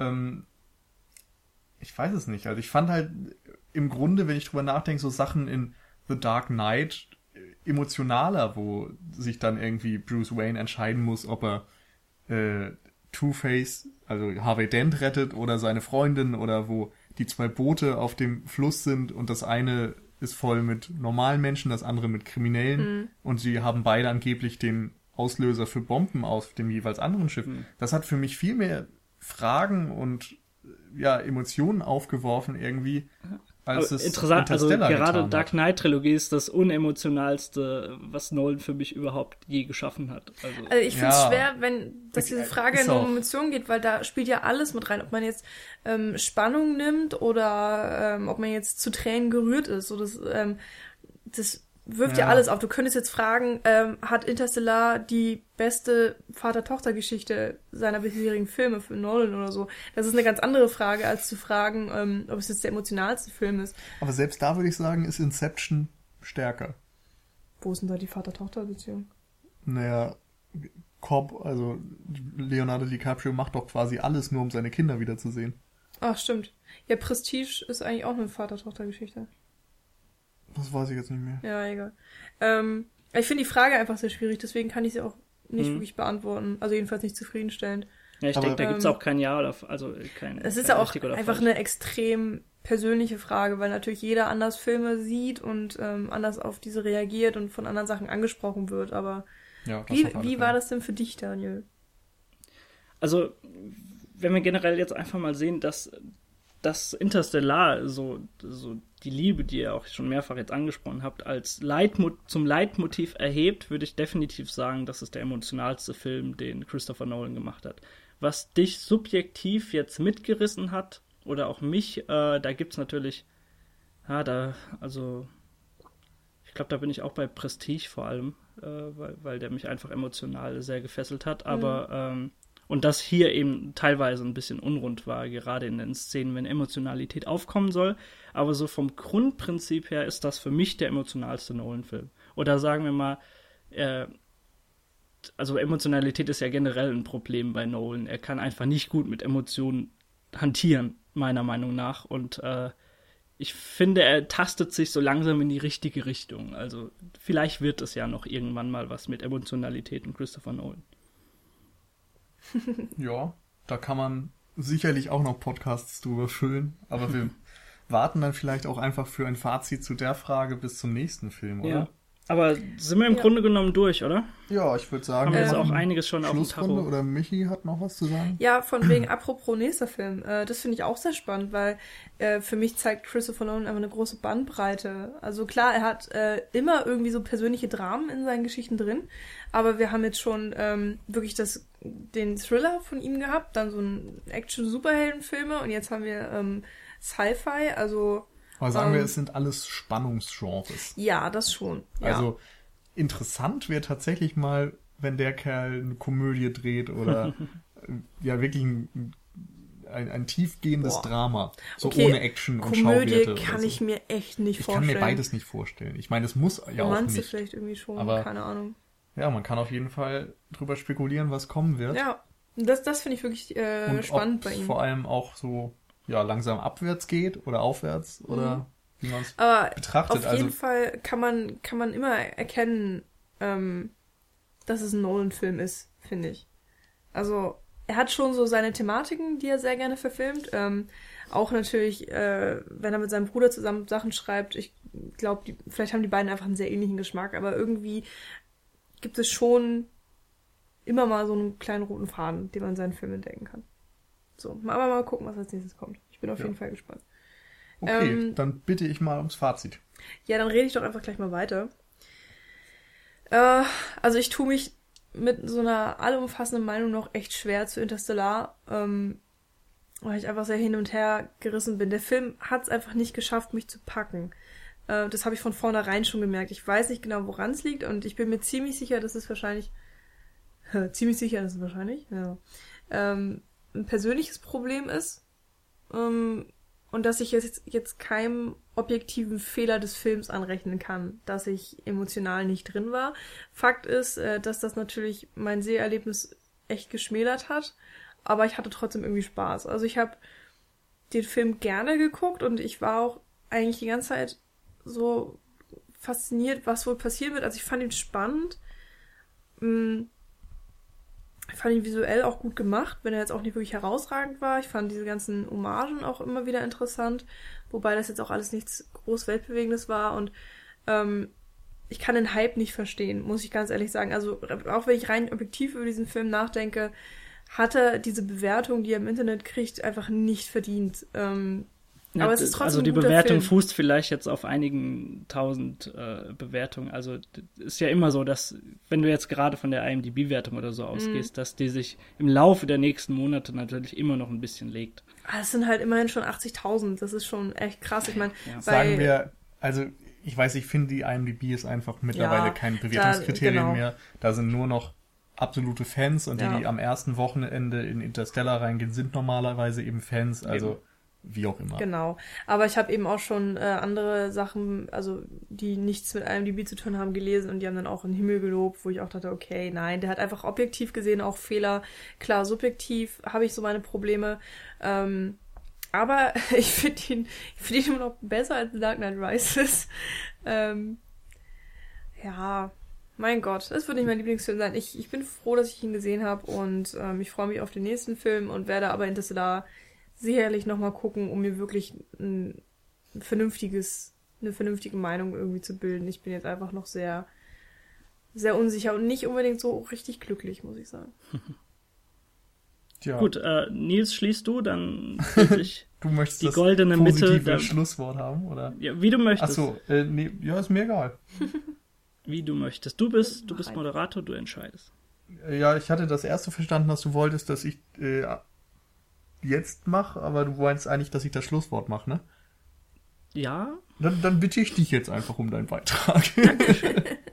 Also, äh, ich, ich würde sagen, Interstellar äh, gliedert sich so im Mittelfeld äh, seiner Filmografie und meines Geschmackes, äh, also von, von den Filmen her an. Ich, ich würde Prestige und äh, Memento auf jeden Fall nochmal äh, eine Ecke stärker sehen. Und Ja. ich finde, er hat genauso viele Stärken und genauso viele Schwächen mit, äh, also wie Inception. Das würde ich vielleicht so auf eine Stufe stellen. Ist jetzt vielleicht ein bisschen müßig zu betrachten, weil ich Inception auch schon zigmal gesehen habe. Und da kann sich einiges noch äh, dahingehend bilden, wenn ich, äh, wenn ich Interstellar dann noch ein paar Mal gesehen habe. Mir ist er generell nicht wie drei Stunden vorgekommen und diese Science-Fiction-Welt, die dort aufgemacht wird, die hat mich komplett mitgenommen aufgrund auch meiner generellen Fas- Faszination für das Thema. Und deswegen konnte ich über diese Schwächen, die ich angesprochen habe und die ihr auch angesprochen habt, im Grunde in, an sehr, sehr vielen Stellen hinwegsehen. Und äh, ja, hat ein sehr schönes Erlebnis, äh, wenn man mal von meinen liebenswerten äh, Nachbarn und Sitznachbarn im Kino absieht. Aber Ja, das ist eigentlich ein Wunder, dass du den Film überhaupt magst, wenn du neben diesen Menschen gesetzt ja, bist. das, das muss man ihm hoch anrechnen, dass er mich trotzdem mitgenommen hat. Ja. Also äh, von meiner Seite aus äh, hat er mir sehr gut gefallen. Aber wir haben ja auch genug Schwächen aufgezeigt, äh, die ja Pro und Kontras erkennen lassen. Und jetzt darfst du, Nils, nochmal abschließen. Jo. Also für mich ist es eben so, dass Nolan eigentlich jemand ist, der immer abgeliefert hat. Und zwar etwas, was mir persönlich sehr gut gefallen hat. In diesem Fall habe ich einfach das Gefühl, er hat zu große Ambitionen gehabt. Er wollte eben seinen 2001 vielleicht machen und da scheitert er. Und insgesamt habe ich das Gefühl, es gibt unglaublich viele filmische Referenzen, die er aufführt, sei es eben 2001, seien es so Spielberg-Sachen, also gerade die Episode auf der Erde wirkte total äh, Spielberg-haft, so 80er-mäßig, E.T. und sonst was, fand ich. Dadurch, dass da dann Bücher aus dem Regal fallen und oh, ist da ein Geist und Familie und sonst was. Das sind so klassische Spielberg-Sachen. Und er ist ja auch im Grunde so der einzige Regisseur, der heute arbeitet, der es schafft, so Unterhaltungskino zu machen, Mainstream-Blockbuster abzuliefern und trotzdem immer etwas zu zeigen, was noch darüber hinausgeht. Und bei Interstellar habe ich eben das Gefühl, dass er daran scheitert, auch wenn er viel versucht. Ich habe eigentlich, ja, wie gesagt, mich auf den Film sehr gefreut. Ich hatte auch nach dem Kinobesuch, ich war zwar nicht begeistert und es gab irgendwie vieles, was ich, was mich gestört hat. Ich hätte ihm aber immer noch eine einigermaßen positive Bewertung gegeben. Und je länger ich über diesen Film nachdenke, desto niedriger würde ich meine persönliche Bewertung ansetzen. Also, ob es jetzt die Action ist, die Bilder, Dialoge, die, die Story insgesamt, es konnte mich einfach nichts komplett überzeugen. Es gab tierisch viele Schwächen. Das Ende fällt leider besonders auseinander und darum ist das für mich ein Film, der jetzt fast doch schon so schwach ist wie Dark Knight Rises. Und das ist für mich auch auf jeden Fall der schwächste Nolan bisher gewesen. Das sind jetzt immer noch keine richtig schlechten Filme, das möchte ich nicht sagen. Dark Knight aber- Rises ist ein richtig schlechter Film. Ja, okay, Dark Knight Rises ist vielleicht ein richtig schlechter Film. Und wie gesagt, Interstellar ist leider irgendwie auch zumindest tief im Mittelmaß für mich. Und ja, ich muss mir den erstmal auf jeden Fall nicht wieder ansehen. Auch nicht, um jetzt irgendwie nochmal eine andere Meinung zu haben. Ich habe das Gefühl, so jetzt erst Dark Knight Rises, dann Interstellar. Es geht vielleicht doch bergab mit Nolan. Ich hoffe, er kriegt die Kurve. In, äh, Inception zum Beispiel fand ich noch großartig. Aber gut, man wird sehen, wohin äh, der Weg geht und so weiter. Und dann kann man beim nächsten Mal wieder sehen, ob einen das persönlich anspricht oder eben nicht. Heute waren wir geteilter Meinung. Und Ja, Ja. Ähm, ich habe das auch im Internet so ein bisschen schon rausgelesen, dass der Film äh, tatsächlich ein bisschen polarisiert. Ähm, Ja, also so. es gibt so viele Leute, die eine 10-Sterne-Bewertung gegeben haben und sagen, das, Das ist sind das die absolute Fanboys, Meisterwerk und Nolans bester. Film. Ja, genau, aber es gibt auch noch Aber es so gab Leute, tatsächlich auch Kritiker, also Fachpresse, die gesagt haben, herausragender Ja. Film. Und, und auch diese ganzen Sachen von wegen 2001 wurden dann auch wahrscheinlich noch mal viel mehr, viel positiver wahrgenommen, als wir sie jetzt hier ähm, analysiert haben. Und dann gab es wirklich Leute, die den Film einfach äh, hassen und wirklich so, ja, ist ein scheiß Film. Und ähm, dann so drei Sterne geben oder was auch immer. Und ähm, ich finde es immer so interessant, wenn es, wenn es Filme gibt, die offenkundig ja so polarisieren und, und dann immer so zwischen Meisterwerk und so vollkommen egal schwanken. Und das Mhm. muss man ja auch erstmal hinkriegen irgendwie.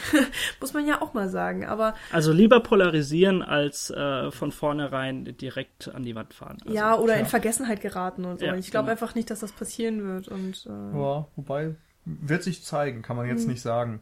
Für mich ist es eben doch so, dass die Vorbilder, die er ja hatte, 2001, Sunshine, sonst was, dass die irgendwie Also- besser waren. Man kann, man kann echt sagen, er, er könnte in zwei Jahren wieder komplett vergessen sein. Er könnte aber auch der, der 2001 unserer Generation werden. Ja, so oder zwischen ein diesen Blade zwei Runner-Ding, Kategorien du dann irgendwo. 20 Jahre später feststellst, Genau. dass er ja eigentlich doch ganz gut war. Richtig. Vielleicht mit dem Director's Cut, der noch kommen wird. oder einem Final Cut. Oder Final Cut, das stimmt. Aber sei es wie es ist, wir sind fertig, oder? Ja, Ah, genau. jo. Gequatscht. Dann freuen wir uns auf jeden Fall immer noch auf Rückmeldung. Wir haben ja gesagt, es sind scheinbar viele Meinungen dort draußen und wir würden auch gerne wissen, was ihr darüber denkt. Fandet ihr jetzt, dass Interstellar ein großartiger Film ist? Fandet ihr den eher schlecht? Wo ordnet er sich so im Nolan-Werk für euch ein? Schreibt uns das gerne auf unserer Homepage www.cinecouch.net oder bei Facebook oder bei Twitter oder auch gerne bei iTunes. Da freuen wir uns über Bewertungen und so weiter. Wenn wir euch sehr gut unterhalten haben, freuen wir uns auch über Flatterspenden. Ja, ich soll an der Stelle noch äh, meinen Bruder grüßen. Also ganz liebe Grüße nach Jena an äh, Tim. Damit zwingst du ihn, den kompletten Podcast zu hören, um ja. ihn festzuhalten. Er hat mir gemacht. tatsächlich äh, vorher noch eine Nachricht geschrieben, äh, dass ich ihn noch äh, grüßen soll und das habe ich jetzt an der Stelle getan. Ab und zu hört er ja doch mal unsere Podcasts. also ganz liebe Grüße. schöne Grüße an Tim. gut, dann möchte ich mich verabschieden und bis zur nächsten Woche. Jo, genau. Ciao, ciao. Dann vielleicht auch mal mit einer anderen Besetzung. Wer weiß. Tschüss. Tschüss.